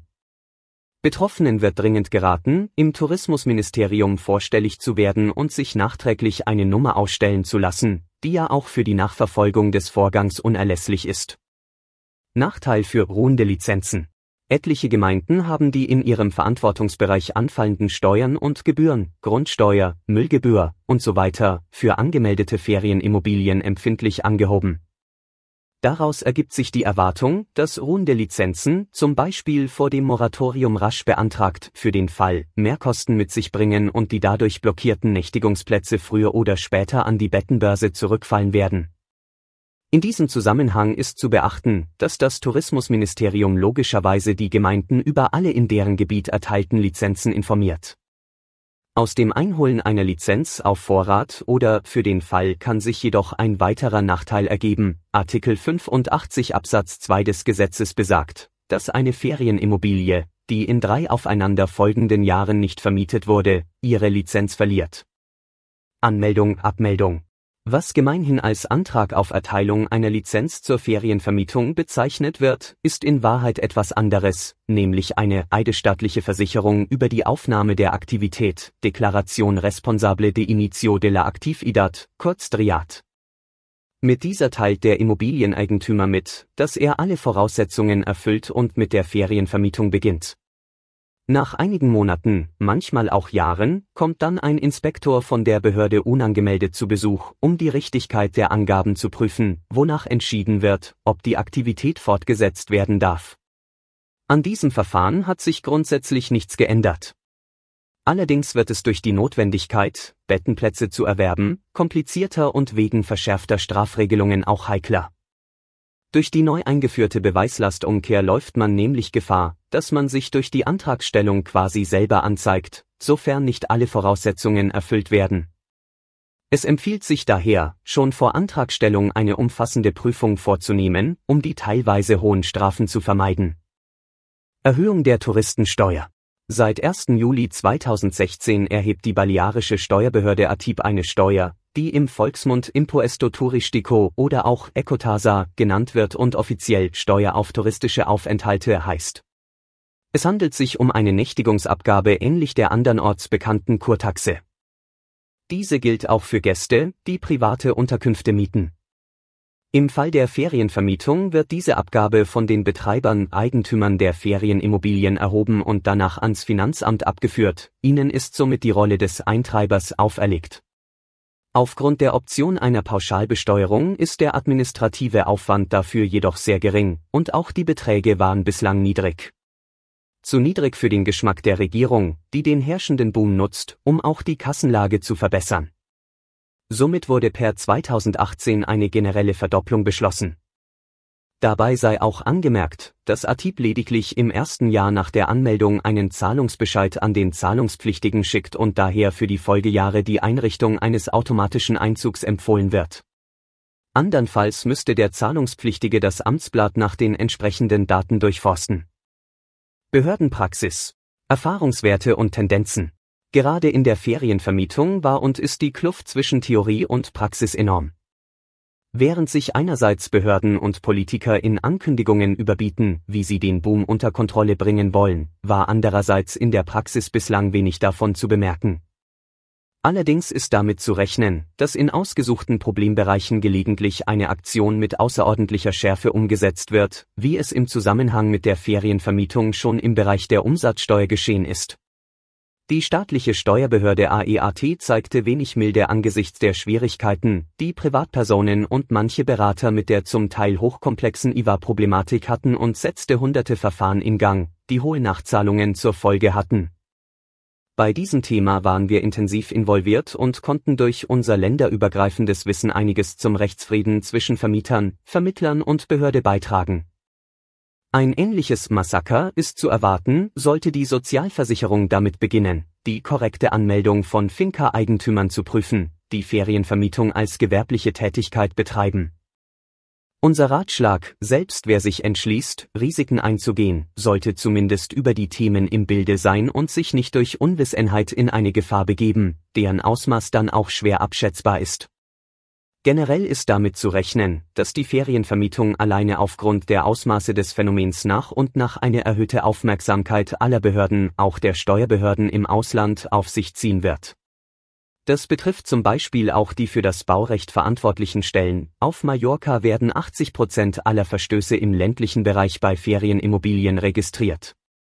So entsteht durch die neue Transparenz auch in diesem Bereich die Gefahr erhöhter behördlicher Aufmerksamkeit und Fokussierung. Umsatzsteuerfreie Ferienvermietung. Eine umsatzsteuerfreie Ferienvermietung gibt es im Grunde nicht, denn das Wohnvermietungsgesetz, Wohnraumvermietungsgesetz, schließt die Ferienvermietung von ihrem Regelwerk grundsätzlich aus. Steuerlich existieren nur die umsatzsteuerpflichtige Ferienvermietung und die umsatzsteuerbefreite Wohnvermietung. Die Überschneidung unterschiedlicher Gesetzgebungen ermöglicht jedoch, dass man laut Tourismusgesetz Ferienvermietung und laut Steuergesetz Wohnvermietung betreibt. Der springende Punkt ist die Werbung, die für das Tourismusgesetz ein entscheidendes und für das Umsatzsteuergesetz gar kein Kriterium ist. Für unterschiedliche Interpretationen sorgen Bestimmungen im alten und neuen Tourismusgesetz bezüglich der Dienstleistungen, die Ferienvermieter für ihre Gäste erbringen müssen. Man könnte zum Schluss gelangen, dass die Erfüllung dieser Bestimmungen automatisch zu einer Umsatzsteuerpflicht führt. Die gute Nachricht, in der Praxis betrachtet die staatliche Steuerbehörde die umsatzsteuerfreie Ferienvermietung als den Normalfall. Tatsächlich nimmt die AEAT vorzugsweise all jene Eigentümer unter die Lupe, die umsatzsteuerpflichtige Ferienvermietung betreiben, um zu prüfen, ob beantragte Umsatzsteuerrückerstattungen zu Recht erfolgen. Darum müssen diese Eigentümer nachweisen, dass sie die Voraussetzungen erfüllen, das heißt touristische Dienstleistungen während des Aufenthaltes des Gastes erbringen. Aus praktischen Erwägungen ist nur in seltenen Ausnahmefällen damit zu rechnen, dass die Behörde sich die Mühe macht, dem Eigentümer einer Ferienimmobilie eine Umsatzsteuerpflicht nachzuweisen. Kapitel 4 Selbstnutzung der Immobilie Besteuerung während der Nutzung nicht in Spanien ansässige natürliche Personen mit spanischem Immobilieneigentum, das ihnen zur eigenen Nutzung zur Verfügung stehen, müssen sich jährlich fiktive Einkünfte anrechnen und diese versteuern. Formell ist dieser Mechanismus unter dem Begriff der Anrechnung von Immobilieneinkünften bekannt. Der Hauptwohnsitz jedes Steuerpflichtigen ist von der Besteuerung befreit. Für die übrigen Immobilien jedoch, durch die Mieteinnahmen erzielt werden könnten, muss eine fiktive Miete angerechnet werden, die aktuell mit einem Steuersatz von 19% belastet wird. Dieser gilt für Nichtresidenten aus EU-Staaten, ansonsten werden 24% fällig. Die angerechnete fiktive Miete ist abhängig vom Gesamtkatasterwert der Liegenschaft, Grundstück und Bebauung. Beispiel, bei einem vor maximal 10 Jahren aktualisierten Gesamtkatasterwert einer Liegenschaft von 500.000 Euro würde die dem Eigentümer jährlich anzurechnende fiktive Miete 5.500 Euro betragen, 500.000 Euro x 1,1 Prozent. Somit würde sich die jährlich zu zahlende Selbstnutzungssteuer auf 1045 Euro, 5500 Euro x 19 Prozent, belaufen. Bei dieser Steuer handelt es sich um eine jährliche Selbstveranlagung, die der Steuerpflichtige spätestens im Dezember des jeweiligen Folgejahres mittels des Modello 210 einreichen und abführen muss. So muss beispielsweise die Einkommensteuererklärung der Nichtresidenten für das Jahr 2020 spätestens im Dezember 2021 eingereicht werden. Die Verpflichtung zur Einreichung der jährlichen Steuererklärung und Zahlung des entsprechenden Steuerbetrags beginnt in dem Jahr, in dem die Bauarbeiten abgeschlossen wurden und das Wohnhaus für die Nutzung zur Verfügung steht, Baufertigstellungsbescheinigung und Bewohnbarkeitsbescheinigung. Ob die Wohnimmobilie tatsächlich genutzt wird, ist unerheblich. Maßgeblich ist, dass sie dem Eigentümer zur Verfügung steht. Daher kann diese Steuer auch auf mehrere Immobilien anfallen. In Deutschland hingegen unterliegt die Selbstnutzung keiner Besteuerung, folglich kann die in Spanien bezahlte Steuer in der deutschen Einkommensteuer in keiner Weise angerechnet werden. Besteuerung bei der Veräußerung in Spanien. Anhand eines Beispiels stellen wir die Besteuerung in Spanien dar. So gehen wir davon aus, dass die Immobilie ausschließlich von dem deutschen Steuerresidenten zur privaten Nutzung erworben und genutzt wurde. Bei der Veräußerung im Jahr 2021 wird der Gewinn der spanischen Einkommensteuer von 19 Prozent unterworfen vom Verkaufspreis in Höhe von 2.500.000 Euro werden 3%, 75.000 Euro, bei notarieller Beurkundung des Kaufvertrages vom Kaufpreis einbehalten und als Einkommensteuervorauszahlung des Verkäufers vom spanischen Notar an das spanische Finanzamt abgeführt der Verkauf der Immobilie ist von dem deutschen Steuerresidenten in einer entsprechenden spanischen Einkommensteuererklärung mittels Modello 210 bis spätestens vier Monate nach dem Veräußerungszeitpunkt zu deklarieren und die entsprechende Steuerzahlung ist an das spanische Finanzamt zu leisten. Die Steuerbelastung in Spanien errechnet sich wie folgt die errechnete Steuerlast in Höhe von 151.050 Euro wird um die schon geleistete Einkommensteuervorauszahlung in Höhe von 75.000 Euro reduziert. Somit sind innerhalb der genannten Frist noch 76.050 Euro, 151.050 Euro, 75.000 Euro an das spanische Finanzamt zu zahlen. In Deutschland gelten Fristen zur steuerfreien Veräußerung. Bei reiner Selbstnutzung ist nach neuer BfH-Rechtsprechung auch eine im Ausland gelegene Ferienimmobilie nach drei Jahren steuerfrei veräußerbar. In anderen Fällen beträgt der Mindestzeitraum zwischen Erwerb und Verkauf zehn Jahre. Bezüglich des Kleingedruckten konsultieren Sie am besten Ihren deutschen Steuerberater, der auch über die Tücken der in Deutschland geltenden drei Objekt Grenze Bescheid wissen sollte. Wohnvermietung nach balearischem Recht. Besteuerung während der Nutzung. Die Besteuerung einer spanischen Immobilie eines deutschen Nichtresidenten bei Vermietung zu Wohnzwecken unterliegt in Spanien folgender Regelungen. Rechtliche Grundlage Artikel 24 Absatz 5 des Einkommensteuergesetzes für Nichtresidenten, Einkommensteuergesetzes für Nichtresidenten, Impuesto sobre la renta de no residentes, regelt die Besteuerung von Vermietungseinkünften zu Wohnzwecken. Besteuerung und Abgabefrist der Steuererklärung Jeweils zum 20. des Folgemonats eines Quartals ist eine Steuererklärung Modello 210 mit den erzielten Mieteinnahmen unter Berücksichtigung der Werbungskosten einzureichen, die anteilig für die vermieteten Tage oder zur Gänze abgezogen werden können, wobei für die insgesamt schon beschriebenen und dargestellten unterschiedlichen Werbungskostenkategorien Höchstgrenzen gelten. Die Abgabe einer Quartalserklärung ist nur erforderlich, wenn Mieteinnahmen und ein zahlungsfälliger Steuerbetrag anfallen für Quartale ohne zahlungsfälligen Steuerbetrag ist später eine Jahreserklärung zu erstellen. Trotzdem müssen auch für Quartale, in denen keine Steuererklärung abgegeben werden muss, alle Berechnungen vorgenommen werden, damit keine steuerlichen Nachteile entstehen. Wenn die Wohnungsvermietung kurzfristig unter 30 Tage erfolgt und oder die Vermarktung über Internetportale vorgenommen wird, bei denen auch Ferienvermietung angeboten wird, sind die Vorschriften des Balearischen Tourismusgesetzes wie auch der Touristensteuer zu beachten. Tage ohne Vermietung. Für diese ist bis zum 31.12. des Folgejahres eine Steuererklärung Modello 210 nach den Vorschriften des fiktiven Nutzungswertes zu erstellen. Konkretisierend weisen wir darauf hin, dass für jeden Tag, an dem die Immobilie nicht fremdgenutzt wird, die anteilige Selbstnutzungssteuer zu errechnen und fristgerecht zu zahlen ist. Sollten Sie mehrere Immobilien mit temporären Leerständen haben, müssen Sie für jede dieser Immobilien die anteilige Selbstnutzungssteuer zahlen. Bemessungsgrundlage wird eine Immobilie zu Wohnzwecken vermietet, erfolgt die Ermittlung in etwa so wie die deutsche Ermittlung der Einkünfte aus Vermietung und Verpachtung. Die Einnahmen sind als Erlöse zu berücksichtigen. Die Werbungskosten sind in Abzug zu bringen. Berechnung der Steuerlast. Auf die ermittelte Bemessungsgrundlage haben seit dem 1. Januar 2016 Ausländer aus EU-Staaten Steuern in Höhe von 19 Prozent zu zahlen. Diese Steuerlast ist zeitgleich mit der jeweiligen Abgabe der Steuererklärung fällig, das heißt bis zum 20. des Folgemonats nach dem Quartal.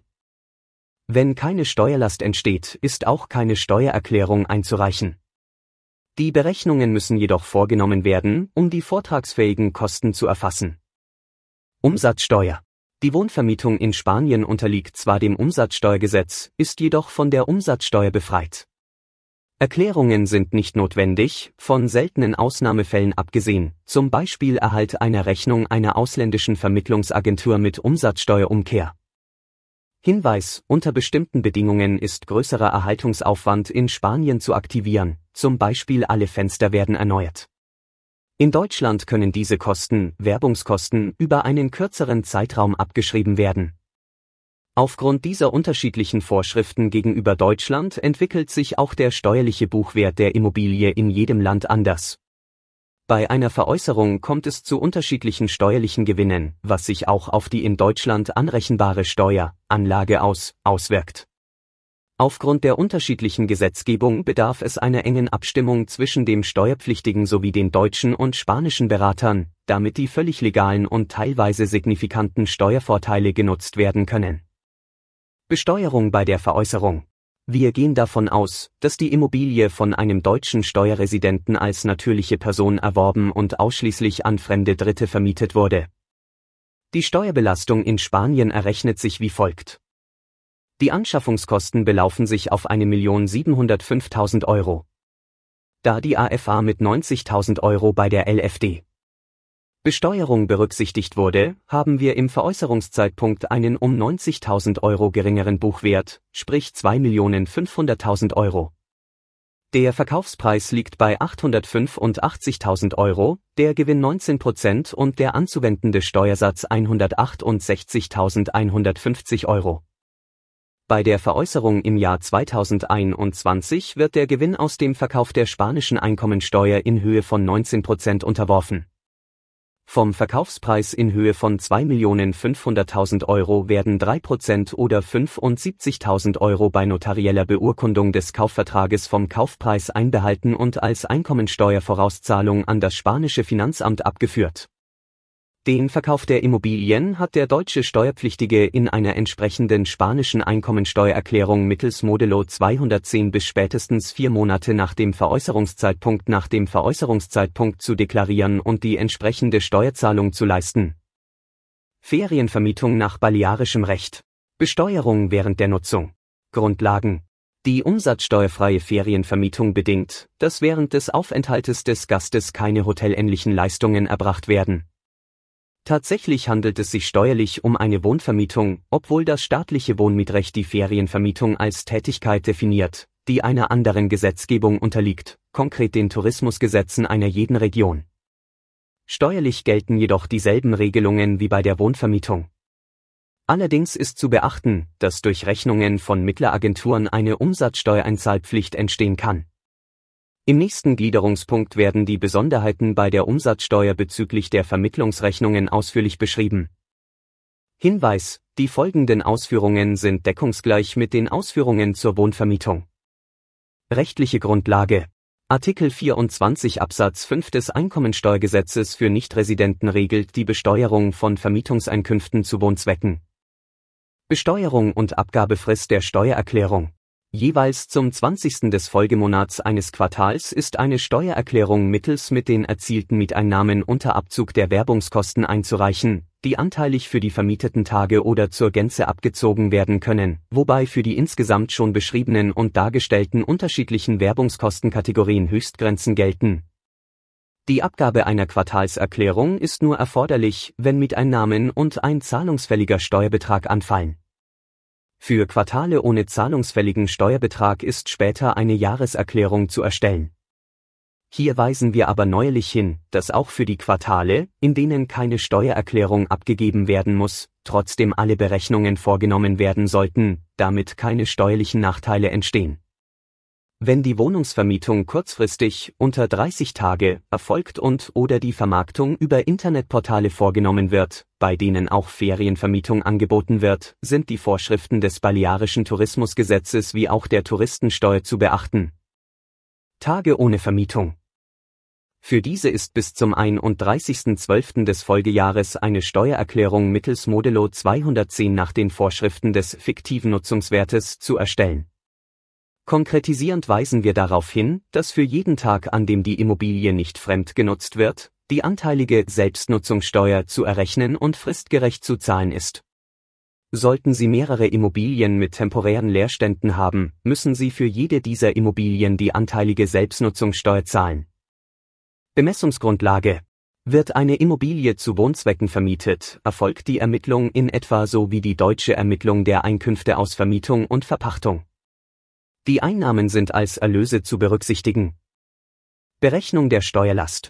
Auf die ermittelte Bemessungsgrundlage sind seit dem 1. Januar 2016 Steuern in Höhe von 19 Prozent zu zahlen. Diese Steuerlast ist zeitgleich mit der jeweiligen Abgabe der Steuererklärung zu bezahlen, das heißt bis zum 20. des Folgemonats nach dem Quartal. Wenn keine Steuerlast entsteht, ist auch keine Steuererklärung einzureichen. Die Berechnungen müssen jedoch vorgenommen werden, um die vortragsfähigen Kosten zu erfassen. Umsatzsteuer. Die Wohnvermietung in Spanien unterliegt zwar dem Umsatzsteuergesetz, ist jedoch von der Umsatzsteuer befreit. Erklärungen sind nicht notwendig, von seltenen Ausnahmefällen abgesehen wie zum Beispiel der Erhalt einer Rechnung einer ausländischen Vermittlungsagentur mit Umsatzsteuerumkehr. Hinweis, unter bestimmten Bedingungen ist größerer Erhaltungsaufwand in Spanien zu aktivieren, zum Beispiel alle Fenster werden erneuert. In Deutschland könnten diese Kosten, Werbungskosten, über einen kürzeren Zeitraum abgeschrieben werden. Aufgrund dieser unterschiedlichen Vorschriften gegenüber Deutschland entwickelt sich auch der steuerliche Buchwert der Immobilie in jedem Land anders. Bei einer Veräußerung kommt es zu unterschiedlichen steuerlichen Gewinnen, was sich auch auf die in Deutschland anrechenbare Steuer auswirkt. Aufgrund der unterschiedlichen Gesetzgebung bedarf es einer engen Abstimmung zwischen dem Steuerpflichtigen, den deutschen und spanischen Beratern, damit die völlig legalen und teilweise signifikanten Steuervorteile genutzt werden können. Mögliche umsatzsteuerliche Doppelbelastung Deutsche Eigentümer von Ferienimmobilien in Spanien riskieren, zweimal für die Umsatzsteuer zur Kasse gebeten zu werden. Der Grund, das deutsche und das spanische Finanzamt interpretieren die Systemrichtlinie der EU zur Umsatzsteuer unterschiedlich. Die Gefahr lauert für jene Vermieter, die auf Vermittlungsrechnungen deutsche Umsatzsteuer bezahlen. Diese Erkenntnis kristalliert sich nach umfangreichen Kontakten unseres Büros mit Steuerbehörden in beiden Ländern heraus und zwingt die Betroffenen zum Handeln. Welcher Sachverhalt löst das Problem aus? Der Ablauf des Vermittlungsgeschäftes ist normalerweise wie folgt gestaltet, der Gast bezahlt den gesamten Mietbetrag an den Vermittler. Dieser leitet das Geld unter Abzug seiner Provision an den Finca-Eigentümer weiter. Für seine Vermittlung stellt die Agentur eine Provisionsrechnung, die umsatzsteuerpflichtig ist. Nur wo, in Spanien oder in Deutschland? Genau hier scheiden sich bei der Konstellation deutscher Vermieter, deutscher Vermittler, spanische Immobilie die Geister. Zunächst die deutsche Position. Generell sind alle Finca-Eigentümer steuerlich als Vermietungsunternehmer nach Absatz 2 Umsatzsteuergesetz zu beurteilen. Daher werden bei der Vermittlung von Ferienhäusern stets Umsätze zwischen Unternehmen erzielt.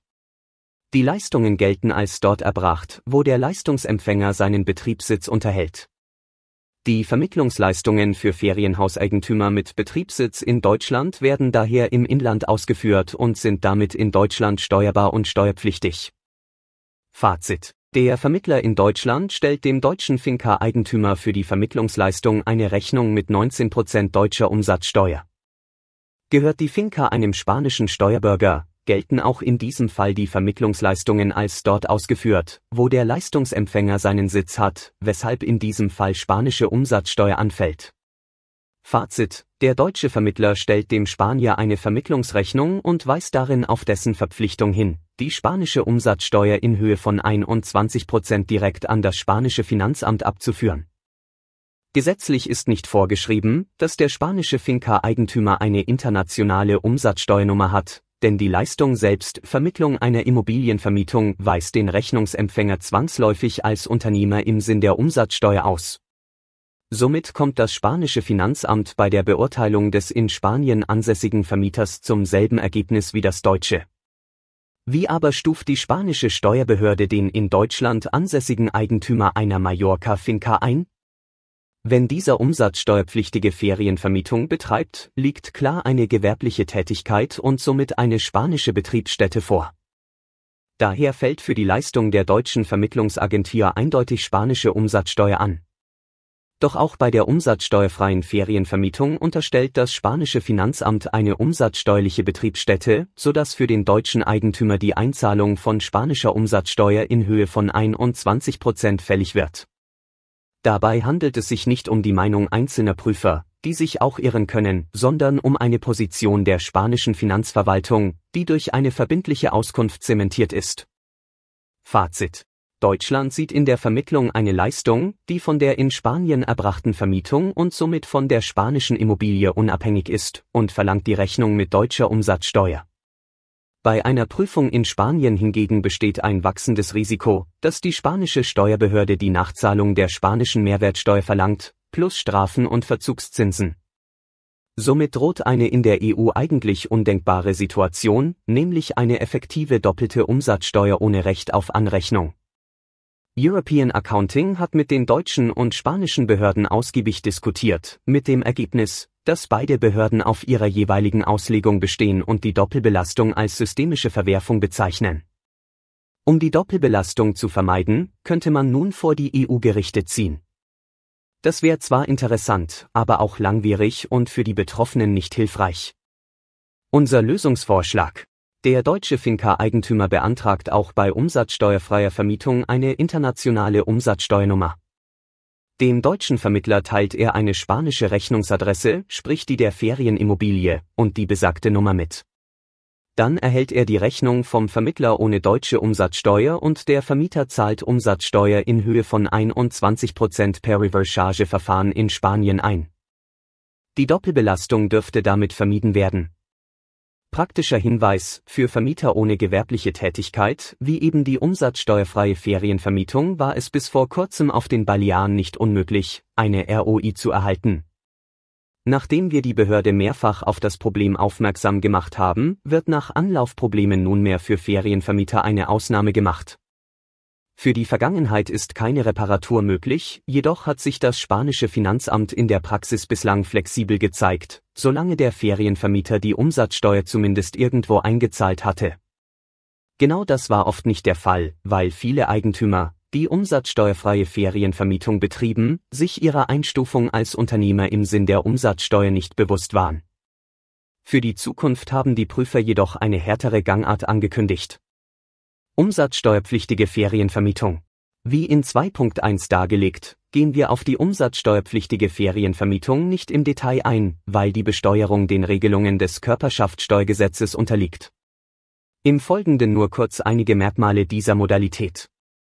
Da es sich um eine gewerbliche Vermietung handelt, wird die Immobilie zum Gewerbeobjekt und ist somit ganzjährig der wirtschaftlichen Tätigkeit zugeschrieben. Das bedeutet unter anderem, dass der Eigentümer für die Selbstnutzung eine fremdübliche Miete einbuchen muss. Weitere Nachteile sind eine mögliche Sozialversicherungspflicht sowie ein höherer Buchhaltungsaufwand, der sich nicht zuletzt aus den strengeren Anforderungen des Finanzamtes an umsatzsteuerpflichtige Tätigkeiten ergibt.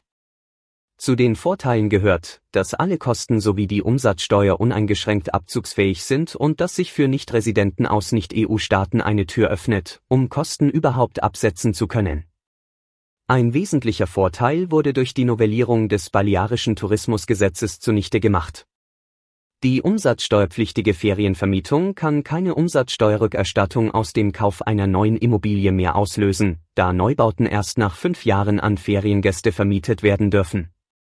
Somit ist diese Modalität für die meisten Eigentümer und insbesondere Nichtresidenten aus EU-Staaten unattraktiv, weshalb wir es bei dieser kurzen Darstellung belassen. Vermeidung der Doppelbesteuerung in Deutschland. Unabhängig davon, ob es sich um Vermietungseinkünfte oder um gewerbliche Einkünfte handelt, liegen nach abkommensrechtlichen Regelungen Einkünfte im Zusammenhang mit einem Grundstück vor, so dass die Doppelbesteuerung mittels Anrechnung vermieden wird. Hierfür ist bei Erstellung der deutschen Einkommensteuererklärung zusätzlich die Anlage aus auszufüllen. Besteuerung bei der Veräußerung in Spanien. Die folgenden Ausführungen sind deckungsgleich mit den vorherigen Ausführungen zur Wohnvermietung. Bei der Veräußerung im Jahr 2021 wird der Gewinn aus dem Verkauf der spanischen Einkommensteuer in Höhe von 19 Prozent unterworfen.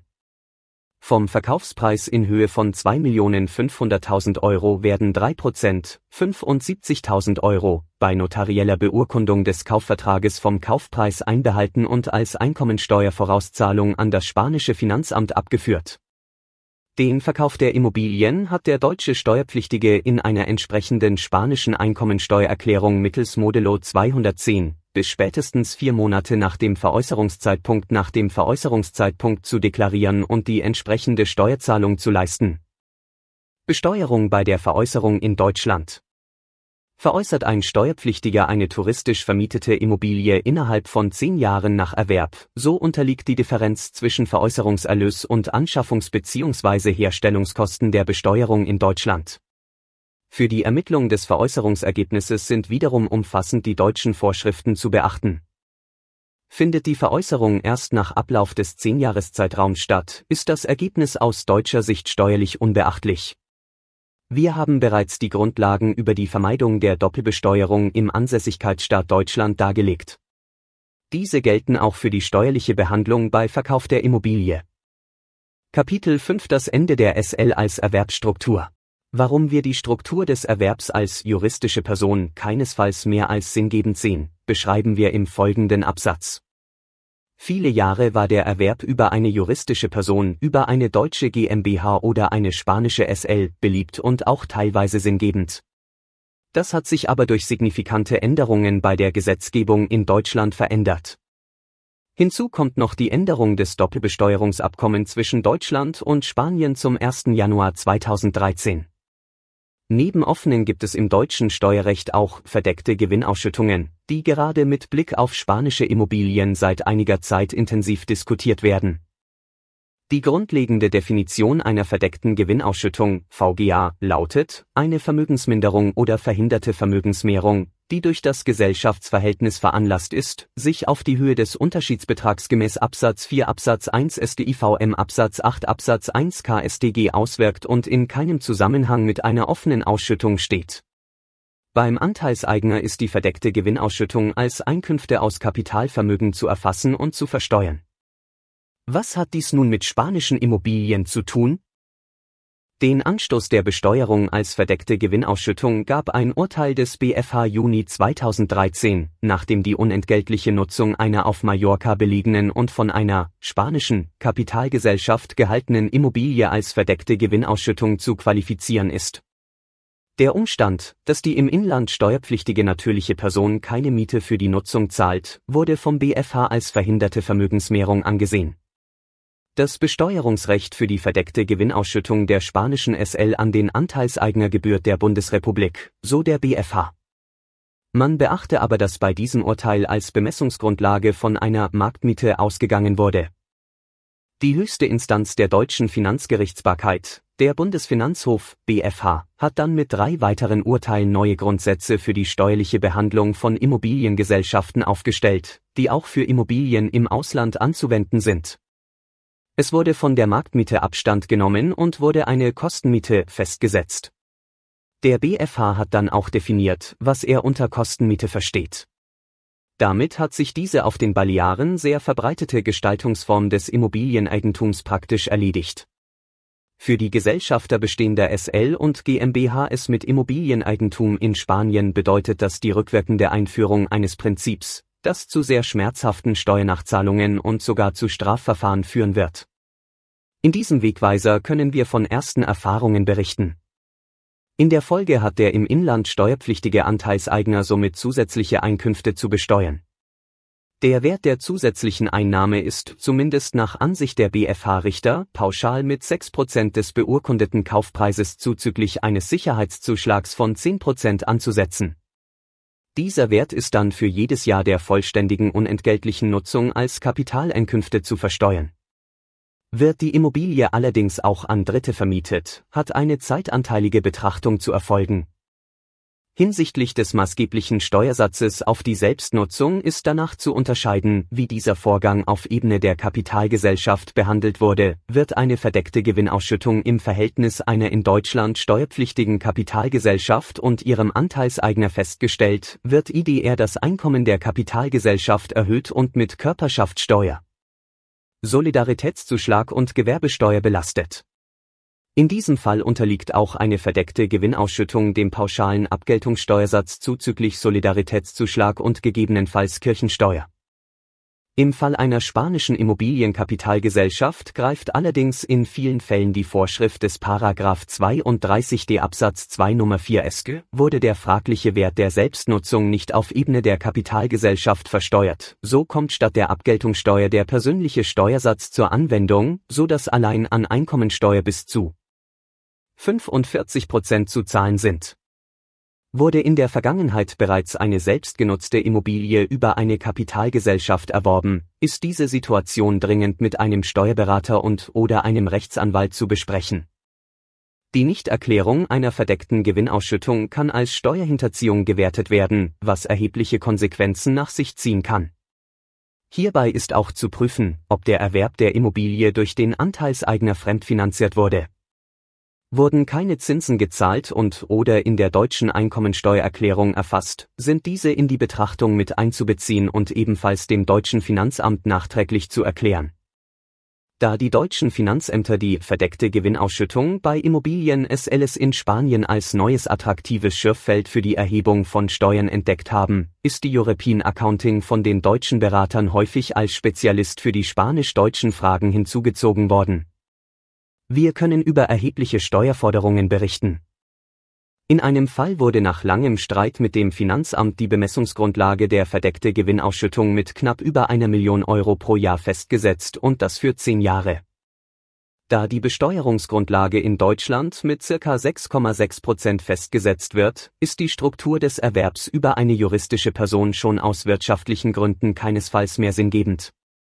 Da diese Struktur unserer Meinung nach aus Sicht der Ertragssteuer nicht mehr sinngebend ist, haben wir uns entschlossen, dieses Thema in einem eigenen Wegweiser zu beschreiben, Gestaltung einer Zukunft ohne SL.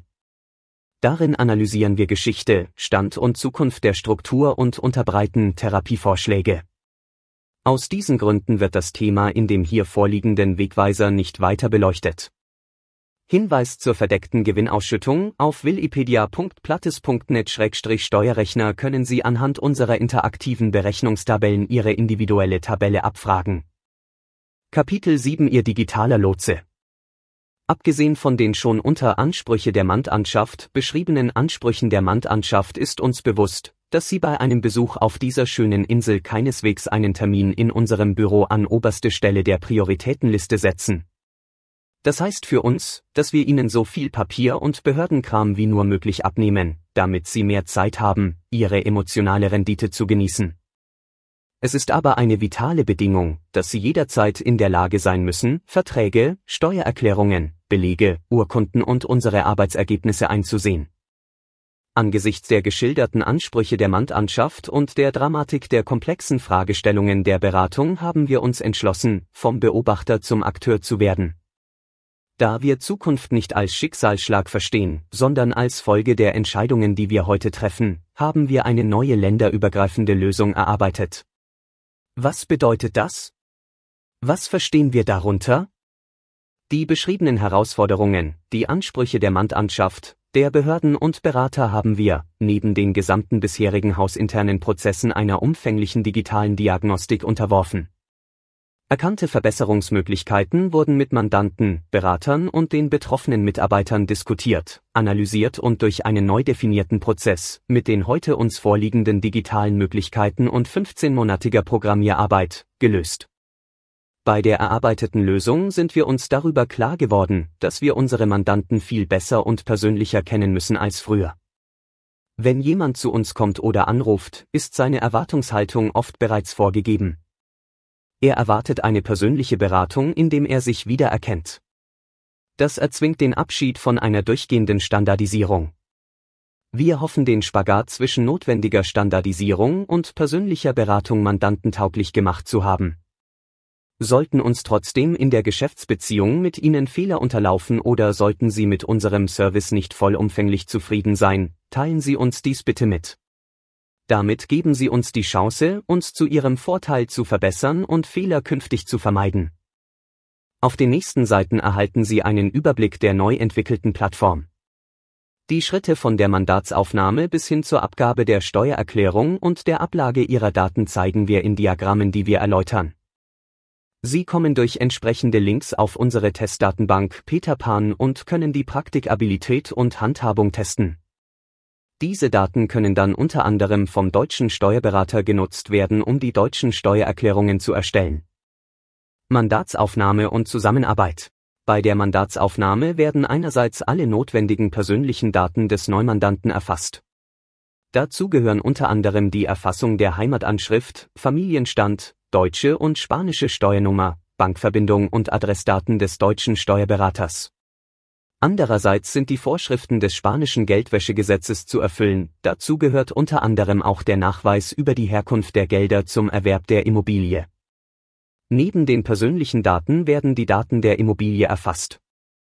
Dabei ist zwingend zu berücksichtigen, dass jede Immobilie separat erfasst wird, da in Spanien wie auch in Deutschland für jede Immobilie eine eigene Steuererklärung erstellt werden muss. Zu den notwendigen Unterlagen und Angaben gehören unter anderem Kopie des Kaufvertrages, Belege über alle Erwerbsnebenkosten, Darlehensverträge, Kontoverbindung N, Kopien der Bauabnahme, Wohnbarkeitsbescheinigung, Lizenz zur Ferienvermietung, letzter Grundsteuerbescheid. Beschreibung der beabsichtigten Art der Vermietung, etc. Die Belege werden von der European Accounting gescannt und dann unter anderem für das zu erstellende Anlageverzeichnis verwendet.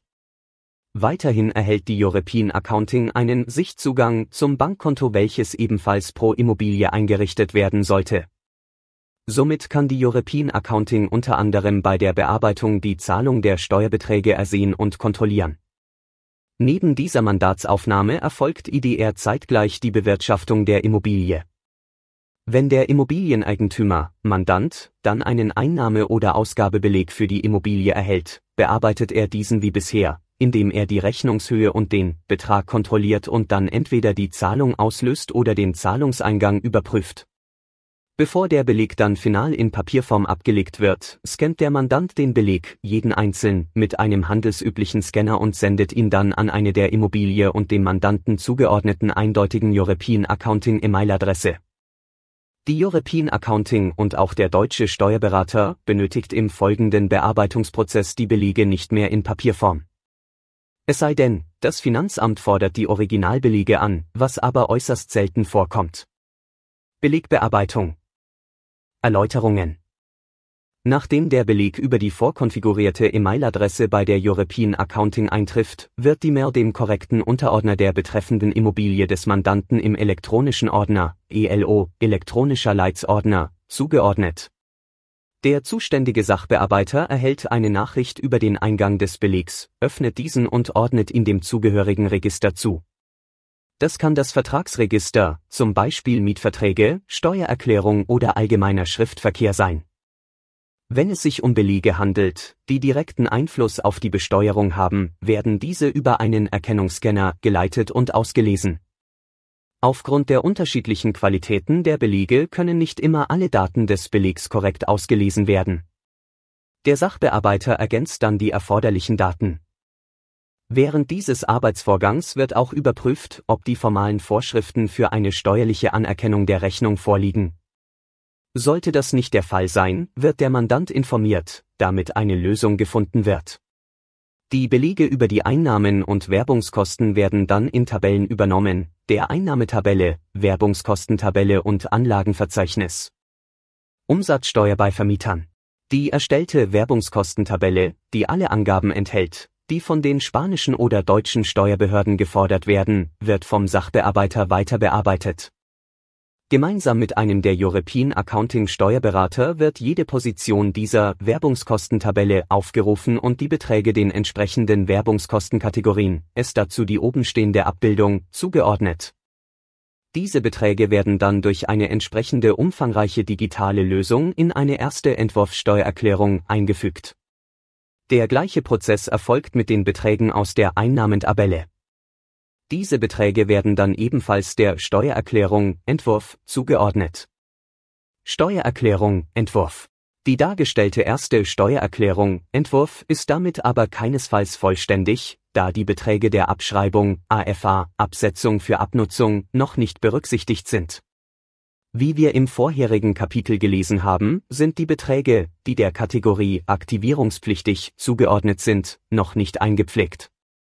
Der Sachbearbeiter öffnet nunmehr jeden Beleg aus der Bearbeitungstabelle aktivierungspflichtig und komplettiert die Daten um die notwendigen steuerlichen Angaben, wie Anlageklasse, Nutzungsdauer und sonstige steuerrelevante Informationen. Nachdem diese Grunddaten eingepflegt sind, werden sie in das Anlageverzeichnis übernommen. Finale Steuererklärung durch die Darstellung und Beschreibung der spanischen Werbungskosten sowie unterschiedlichen Werbungskostenkategorien wird deutlich, dass die Berechnung der steuerlichen Daten zwingend notwendig ist, auch wenn keine Steuererklärung einzureichen ist, da keine Zahllast entsteht. Sollte man diese Berechnungen nicht vornehmen, können signifikante steuerliche Nachteile für den Steuerpflichtigen entstehen. Das betrifft einerseits die Möglichkeit der Vortragsfähigkeit für die gesetzlich vorgeschriebenen vier Jahre der entsprechenden Werbungskosten. Andererseits wird die mögliche Reduzierung der Bemessungsgrundlage für die Gewinnermittlung bei einem Verkauf aufgrund der Zuschreibung der AFA, falls diese im jeweiligen Quartal nicht nutzbar ist, verschenkt. Die Berücksichtigung der vortragsfähigen Werbungskosten und die Zuschreibung der nicht genutzten Abschreibungsbeträge hat unsere Programmierer vor eine große Herausforderung gestellt, die so gelöst wurde, dass keine manuellen Handlungen notwendig sind, um die Berücksichtigung zu sichern. Die entsprechenden Überhänge werden in der digitalen Lösung der European Accounting erfasst und in die Steuererklärung, Entwurf für die nächste Periode, eingepflegt. Damit ist natürlich auch die Berücksichtigung in der finalen Steuererklärung gewährleistet. Sollte Ihr spanischer Steuerberater sagen, wir brauchen dieses Quartal keine Steuererklärung einzureichen, da keine Einnahmen vorliegen und damit auch keine Zahllast entsteht, hat er recht. Lassen Sie sich aber zur Sicherheit die Berechnungen vorlegen, damit kontrolliert wird, ob die vortragsfähigen Werbungskosten für die Berechnung des Folgequartals festgehalten, bei Prüfungen seitens des Finanzamtes wird das auch verlangt und die nicht verbrauchte AFA dem Buchwert wieder zugeschrieben wurde. Sollte das nicht geschehen sein, hat das signifikante steuerliche und somit finanzielle Nachteile. Steuererklärung, Freigabe und Zahlung Nachdem nunmehr alle steuerrelevanten Daten für den jeweiligen Steuerzeitraum, das Quartal, erfasst sind, wird die Steuererklärung, Entwurf, dem Mandanten zugesendet. Die Zusendung wird aus dem digitalen System heraus vorgenommen. Der Mandant sieht dann einerseits den Entwurf, kann aber auch über seinen gesicherten Wohnen- und Ferienvermietung Portal Zugang, genauere Beschreibung im nächsten Kapitel, die Einnahmen- und Werbungskostentabellen und das Anlageverzeichnis einsehen und kontrollieren. Zu diesem Vorgang gehört neben der Feststellung der Richtigkeit auch die Festlegung, wie die Steuer gezahlt werden soll. Wenn die Zahlung der errechneten Steuer elektronisch erfolgt, was von der Bearbeitung her kostengünstiger ist, muss die Freigabe bis spätestens fünf Tage vor Ablauf der Einreichungsfrist erteilt werden. dann kann die Zahlung über das Bankinstitut des Mandanten veranlasst werden. Wird die Frist überschritten, bedarf es der Beantragung eines eigenen individuellen NRC-Codes bei der Bank. Nur so kann dann eine fristgerechte Zahlung der Steuer erfolgen. An dieser Stelle weisen wir aus Vorsichtsgründen nochmals darauf hin, dass es in Spanien nicht möglich ist, für die Abgabe oder Zahlung eine Fristverlängerungen zu erhalten, wenn der Mandant die Steuererklärung, Entwurf, überprüft hat, erhält die European Accounting eine entsprechende Nachricht über die Freigabe und reicht dann die finale Steuererklärung beim Finanzamt ein und veranlasst die Zahlung über das Konto des Mandanten. Nachdem diese Schritte erfolgt sind, erhält der Mandant eine Statusmeldung mit dem Hinweis, dass alles ordnungsgemäß erledigt und abgelegt wurde den Einreichungsnachweis über die Steuererklärung und den Zahlungsnachweis über die gezahlte Steuer kann der Mandant dann über sein Wohnen- und Ferienvermietung-Portal einsehen. Echtzeitzugriff über das Wohnen- und Vermieten-Portal. Nachdem wir in den vorherigen Kapiteln häufig das Wohnen- und Ferienvermietung-Portal erwähnt haben, erläutern wir nunmehr, was sich dahinter verbirgt. Während der 15-monatigen Arbeiten an der Programmierung, der Gestaltung und der Optimierung der geschilderten Prozessstrukturen und der Umstellung der organisatorischen Abläufe bei der European Accounting wurde den beteiligten Mitarbeiterinnen und Mitarbeitern der Begriff Webportal der Wohn- und Ferienvermietung zu lang. Aus Wohn- und Ferienvermietung wurde Wohnen und Ferienvermietung, aus Webportal wurde Portal und schon war der Begriff Wohnen und Ferienvermietung Portal geboren und wird nunmehr einvernehmlich weiterverwendet. Mit dem Wohnen- und Ferienvermietung-Portal haben alle Beteiligten einen Echtzeitzugriff auf Informationen wie den Stand des Auftrages oder den Inhalt der verwendeten Dokumente. Sie sind per Knopfdruck im Bilde über die eingeleiteten Prozesse und den Grad der Abarbeitung.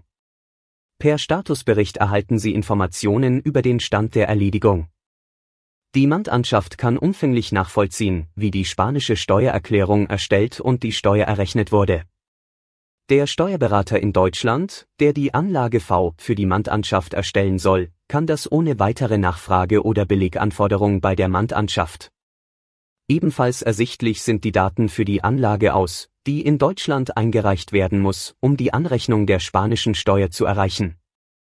Der deutsche Steuerberater kann sich die Tabellen mit den eindeutig nummerierten Belegen über die Einnahmen und Werbungskosten herunterladen und dann als Datei der Anlage V für jede Immobilie gesondert beifügen. Zusammenfassend haben die Mandanschaft und alle Beteiligten, die Zugriff zu dem Wohnen- und Ferienvermietung-Portal erhalten, einen umfänglichen Echtzeitdatenpool und können mit völliger Transparenz die gesamte Bearbeitung nachvollziehen und kontrollieren. Das Portal bildet also alle notwendigen Prozesse für eine umfassende länderübergreifende steuerliche Betreuung einer Immobilie in Spanien ab. Speziell im Hinblick auf den automatischen Datenaustausch zwischen den Finanzämtern bietet das Portal eine Lösung, um die steuerliche Betreuung in Spanien digital abzubilden und auch um zu gewährleisten, dass die Datensätze, die für die Steuern benötigt werden, in beiden Ländern übereinstimmen. Somit wird nicht nur die Bearbeitung in Deutschland erleichtert, sondern auch der Kommunikationsbedarf zwischen Steuerberatern und Mandanten signifikant reduziert.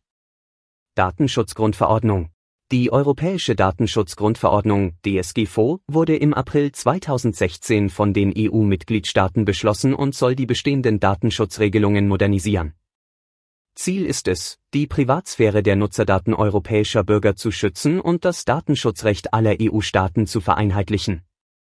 Im Mai 2018 müssen die Regelungen von Unternehmen umgesetzt sein. Wir haben die Arbeiten für die Umstellung schon erledigt und erfüllen damit die Anforderungen der neuen EU-Verordnung. Was Sie noch wissen sollten. Handlungsbedarf bei der Kommunikation mit Behörden, was kann bei der Zustellung von Behördenpost schiefgehen? Viele Benachrichtigungen amtlicher Stellen sind keine bloße Information, sondern Aufforderungen, die mit einer Frist versehen sind. Wird darauf nicht reagiert, werden Verfahren in Gang gesetzt, die Konsequenzen vom Verlust eventueller Vergünstigungen, zum Beispiel für frühzeitiger Bezahlung von Verkehrsstrafen, bis hin zu Pfändungen haben können. Zwei Umstände können dazu führen, der Empfänger versteht die Benachrichtigung sprachlich, inhaltlich nicht, oder die Zustellung schlägt aus welchem Grund immer fehl. Wichtig dabei, nach erfolglosen Zustellversuchen erfolgt eine Veröffentlichung im Amtsblatt BOE, womit die betroffene Person als benachrichtigt gilt und die entsprechenden Fristen zu laufen beginnen. In diesem Zusammenhang ist zu erwähnen, dass die Balearische Steuerbehörde per 2018 die postalische Benachrichtigung über laufende Abgaben, Grundsteuer, Kfz-Steuer und so weiter komplett eingestellt hat. Aus diesen Gründen sollten sich vor allem Ausländer, Residenten wie Nichtresidenten über die Zustellsysteme informieren. Idealerweise stellt man auch sicher, dass die eingehenden Behördenschreiben sofort erfasst, beurteilt und mit einer Beschreibung und Handlungsempfehlung in der eigenen Sprache an den Betroffenen weitergeleitet werden. Alles das wird durch die neuen elektronischen Systeme vereinfacht, wie hier beschrieben wird, wie die Möglichkeiten bezüglich der traditionellen Postzustellung. Im Folgenden erklären wir Funktionsweise und Nutzen der beiden für Einzelpersonen wichtigsten elektronischen Hilfsmittel im Umgang mit den spanischen Behörden sowie den Nutzen der postalischen Zustelladresse, jeweils unter der Prämisse einer Betreuung der Behördenkommunikation durch unser Büro. Die spanischen Behörden stellen auch im Verhältnis zu natürlichen Personen zusehends auf die elektronische Kommunikation um. Die Umsetzung erfolgt mit unterschiedlicher Geschwindigkeit, und zwar generell rascher bei staatlichen Behörden und langsamer bei regionalen. Da die Situation im Fluss ist, können sich hier genannte Detailaspekte kurz- und mittelfristig verändern. Unser Postbox-Team bringt Sie gerne auf den neuesten Stand. Die elektronische Kommunikation erleichtert nicht nur den Erhalt von und Zugang zu wichtigen Informationen, sondern erleichtert dem Einzelnen auch, diese Kommunikation einem professionellen Betreuer zu übertragen. Aus sprachlichen und fachlichen Gründen ist das insbesondere für Nichtspanier interessant, um unangenehme Situationen aufgrund nicht erhaltener oder nicht verstandener amtlicher Benachrichtigungen zu vermeiden. Bis vor wenigen Jahren konnten wir unser Büro lediglich als postalische Zustelladresse unserer Mandanten für die verschiedenen Behörden anmelden, staatliches Finanzamt, regionales Finanzamt, Gemeinde und so weiter. Doch mit den Instrumenten der elektronischen Behörde ist unser Büro nun in der Lage, die Interessen der Mandanten in weit effizienterer und umfassenderer Weise wahrzunehmen. Zu unterscheiden sind die folgenden elektronischen Instrumente. Elektronische Unterschrift. Elektronischer Postkasten. Elektronische Unterschrift. Die elektronische Unterschrift wird von der betreffenden Person eingeholt, auf Wunsch mit unserer Unterstützung, Begleitung. Dieses elektronische Zertifikat ist die Grundvoraussetzung, um an der elektronischen Kommunikation mit den Behörden teilzunehmen. Um uns die umfassende Betreuung zu anzuvertrauen, muss lediglich ein Auftrag erteilt und die elektronische Unterschrift auf einem Computer des Büros installiert werden. Die elektronische Unterschrift ermöglicht unter anderem Einrichtung des elektronischen Postkastens Postbox Abrufen prüfen bereits eingereichter Steuererklärungen Prüfung der bei den Finanzämtern vorliegenden Stammdaten, Erledigung zahlreicher Behördenverfahren bei Sozialversicherung, Katasteramt, Grundbuchamt auf elektronischem Weg. Die vereinfachte Einholung einer elektronischen Unterschrift für eine Gesellschaft, wenn der Geschäftsführer bereits selbst als natürliche Person eine solche Unterschrift erhalten hat. Beantragung und Gültigkeit für die zeitliche Planung ist zu berücksichtigen, dass die Beantragung dann einen Besuch beim Notar erfordert, wenn die Beantragung beim Finanzamt durch uns vorgenommen werden soll. Sofern das notarielle Dokument im Ausland erstellt wird, sind eine Apostille internationaler Beglaubigungsstempel und eine beeidete Übersetzung nötig. Das Verfahren beim Finanzamt ist etwas komplex und terminkritisch, unter anderem ist die persönliche Vorsprache zu einem vorgegebenen Zeitpunkt erforderlich, daher empfehlen wir die Durchführung durch unser Büro. Die elektronische Unterschrift für natürliche Personen ist vier Jahre lang gültig, für juristische Personen zwei Jahre und kann dann mit einem weniger bürokratischen Verfahren erneuert werden. Der elektronische Postkasten. Mit Hilfe der elektronischen Unterschrift kann beim staatlichen Finanzamt ein elektronischer Postkasten eingerichtet werden. Damit wird sichergestellt, dass sämtliche Benachrichtigungen in elektronischem Format an diesen virtuellen Postkasten geschickt werden und somit die Unwägbarkeiten des Postwegs entfallen, was nicht nur, aber speziell für jene Betroffenen interessant ist, die ihre Postannahme nicht ganzjährig sicherstellen können. Für bestimmte Steuerpflichtige, Selbstständige in jedem Fall, Gesellschafter und Gesellschaften unter bestimmten Bedingungen ist die Postbox grundsätzlich verpflichtend. Da sich viele Behörden des staatlichen Finanzamtes als letzte Instanz bedienen, um Personen zu verständigen, ist der individuelle virtuelle Postkasten über die Benachrichtigungen der Steuerbehörde hinaus nützlich. Ebenso kann für das Amtsblatt ein virtueller Postkasten eingerichtet werden. Damit stellt der Mandant sicher, dass ihm jegliche ihn betreffende Veröffentlichung umgehend mitgeteilt wird, zum Beispiel eine Pfändung oder Verkehrsstrafen. Zu beachten, mit einer Veröffentlichung im BOE gilt der Betroffene als verständigt und die entsprechenden Fristen und Konsequenzen werden rechtswirksam, ganz unabhängig davon, ob der Betroffene eine virtuelle BOE-Postbox hat oder nicht. Dies kann zum Beispiel bei Verkehrsstrafen einen erheblichen Unterschied machen, da die Verkehrsdirektion Strafbescheide oft an die für das Fahrzeug, nicht dessen Halter, gemeldete Zulassungsadresse schickt. Umgekehrt ist nach der ersten Veröffentlichung im BOE noch die für frühzeitige Zahlung einer Verkehrsstrafe vorgesehene 50-prozentige Ermäßigung auf den Strafbetrag anwendbar. Andere Behörden sind erst dabei, auf die elektronische Kommunikation umzustellen oder diese Umstellung vorzubereiten. Bis diese eingeführt ist bzw. perfekt funktioniert, empfiehlt sich die Einrichtung einer postalischen Zustelladresse. Der elektronische Postkasten, Postbox, beim Balearischen Finanzamt.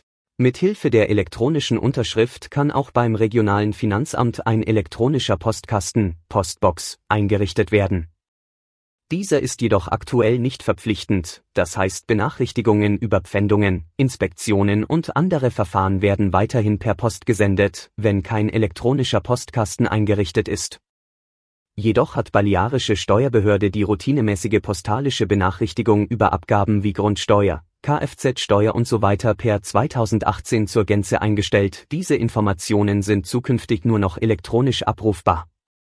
Da dieses System sehr jung ist und über das Funktionieren in der Praxis keine ausreichenden Erfahrungen vorliegen, empfehlen wir zusätzlich die Einrichtung oder das Aufrechterhalten einer postalischen Zustelladresse.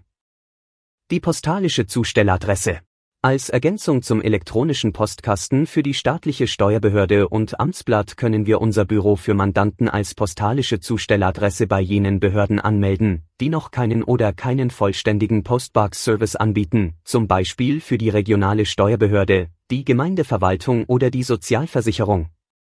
Darüber hinaus empfehlen wir die Anmeldung der postalischen Zustelladresse auch für die spanische Steuerbehörde, um auf Nummer sicher zu gehen da dieses Amt wie erwähnt auch Benachrichtigungen für andere Behörden durchführt und in diesen Fällen oftmals nicht die oben beschriebene Postbox nutzt, sondern den traditionellen Postweg.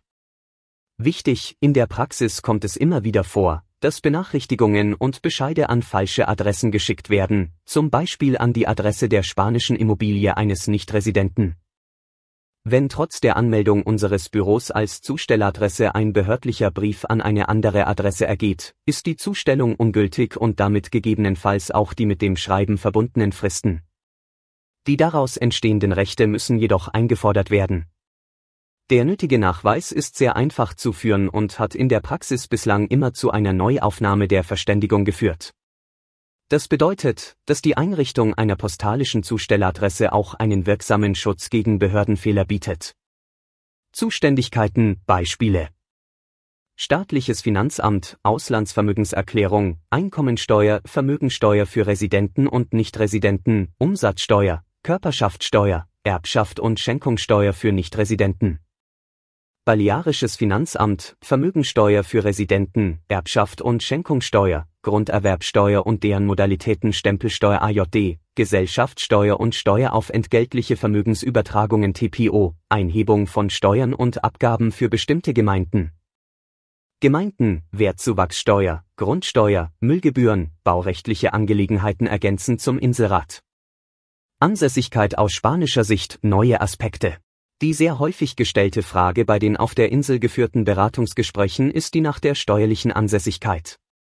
Beispielsweise möchte eine Familie nach Mallorca ziehen und die Kinder sollen auf einer der guten internationalen Schulen ihre Ausbildung beginnen oder fortsetzen.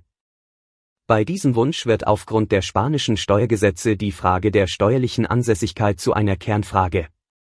Die Belastung mit der spanischen Einkommensteuer ist dabei weniger das Problem. Jedoch die Vermögensteuer auf den Balearen mit bis zu 3,45% Belastung pro Jahr ist in den meisten Fällen der Grund, dass man sich gegen einen Umzug nach Mallorca entscheidet. Der Vorstand einer Bank hat es geschafft, dass dessen Ehefrau und zwei Kinder auf Mallorca leben können, er selber aber nicht in Spanien zum Steuerresidenten erklärt wurde. Folgend schildern wir die Thematik unter dem Gesichtspunkt der spanischen Gesetzgebung sowie des Doppelbesteuerungsabkommens zwischen Deutschland und Spanien.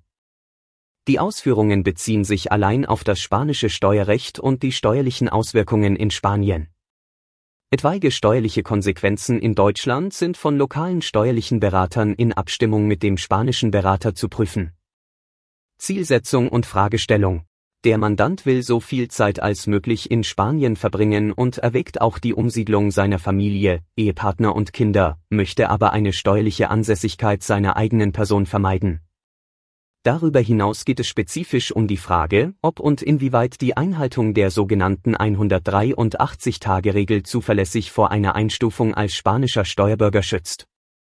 Spanische Gesetzgebung das spanische Einkommensteuergesetz legt im Artikel 9 fest, dass eine Person als Resident in Spanien gilt, wenn zumindest einer der folgenden beiden Umstände gegeben ist. Wenn die Person 183 oder mehr Tage eines Kalenderjahrs in Spanien verbracht hat. Die gelegentlichen Abwesenheiten werden dazu gezählt, um die Gesamtzahl der Tage zu bestimmen, es sei denn, der Steuerpflichtige weist den Steuersitz in einem anderen Land nach. Versucht die Person den Steuersitz in einem Land nachzuweisen, das von Spanien als Steueroase eingestuft wird, kann die spanische Behörde den Nachweis darüber verlangen, dass die Person auch tatsächlich in diesem Land gelebt hat, das heißt 183 oder mehr Tage des Jahres dort verbracht hat. Wenn der Hauptsitz der Tätigkeit oder das wirtschaftliche Interesse, direkt oder indirekt, in Spanien liegt. Wenn der Ehepartner und oder die Kinder in Spanien leben, so geht die Steuerbehörde davon aus, dass eine steuerliche Ansässigkeit in Spanien vorliegt, im Einklang mit den beiden vorher erwähnten Bedingungen und sofern nicht das Gegenteil nachgewiesen wird. Im Umkehrschluss bedeutet das, kann der Betroffene nachweisen, dass er 183 oder mehr Tage in einem anderen Land verbringt und sich der Hauptsitz der Tätigkeit oder der wirtschaftlichen Interessen nicht in Spanien befindet, und dass er in dem besagten anderen Land als steuerlich ansässig gemeldet ist und entsprechend dort versteuert, erkennt die spanische Steuerbehörde dies an. Allerdings müssen in diesem Fall beide Bedingungen tatsächlich vom Betroffenen nachgewiesen werden, ansonsten gilt das Gegenteil als erwiesen. Bezüglich der Erfüllung der 183-Tage-Regelung empfiehlt sich eine genaue Buchführung und Dokumentation aller Reisebewegungen und Aufenthalte.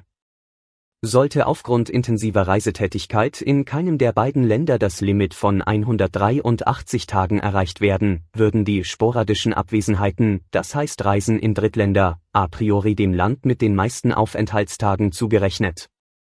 Aus diesem Grund müssen bei einem Szenario von 150 Tagen Aufenthalt in Spanien, 100 Tage in Deutschland und weitere 115 Tage mit Reisen in verschiedene Teile der Welt mehrere Beweise für die steuerliche Ansässigkeit in Deutschland vorgelegt werden.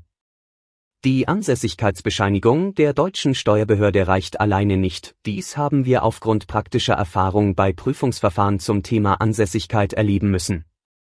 Im folgenden Abschnitt beschreiben wir die Vorgehensweise der spanischen Behörden.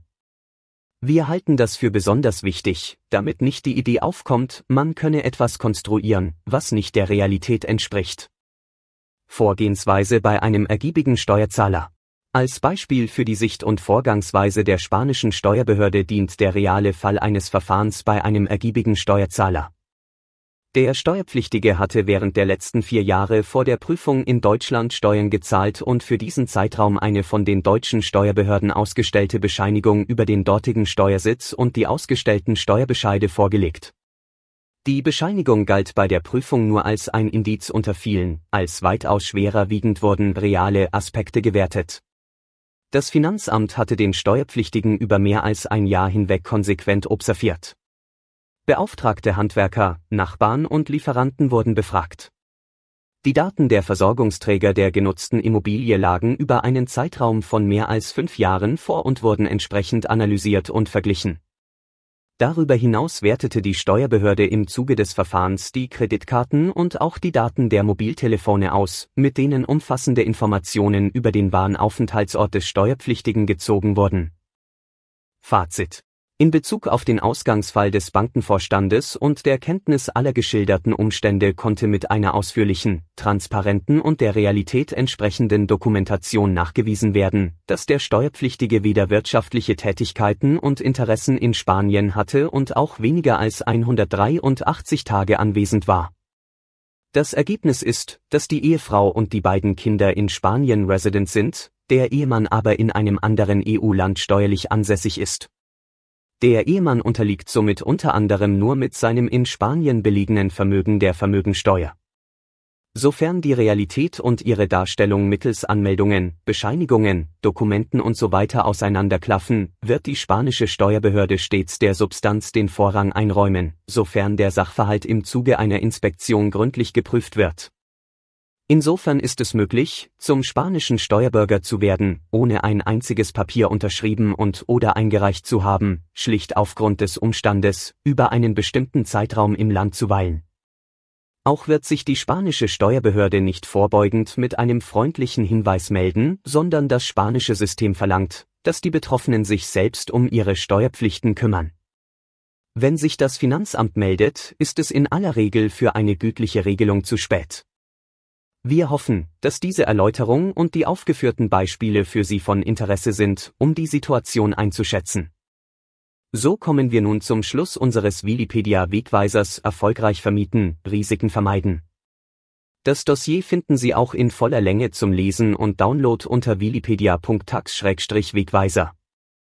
Sollten Sie Beratung zur Wohn- und Ferienvermietung in Spanien wünschen, vereinbaren Sie gerne einen individuellen Beratungstermin mit einem unseren Fachexperten.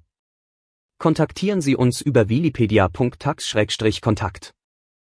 Weitere Wegweiser zu Steuerthemen in Spanien zum Lesen und Hören finden Sie unter wikipedia.tax-wegweiser.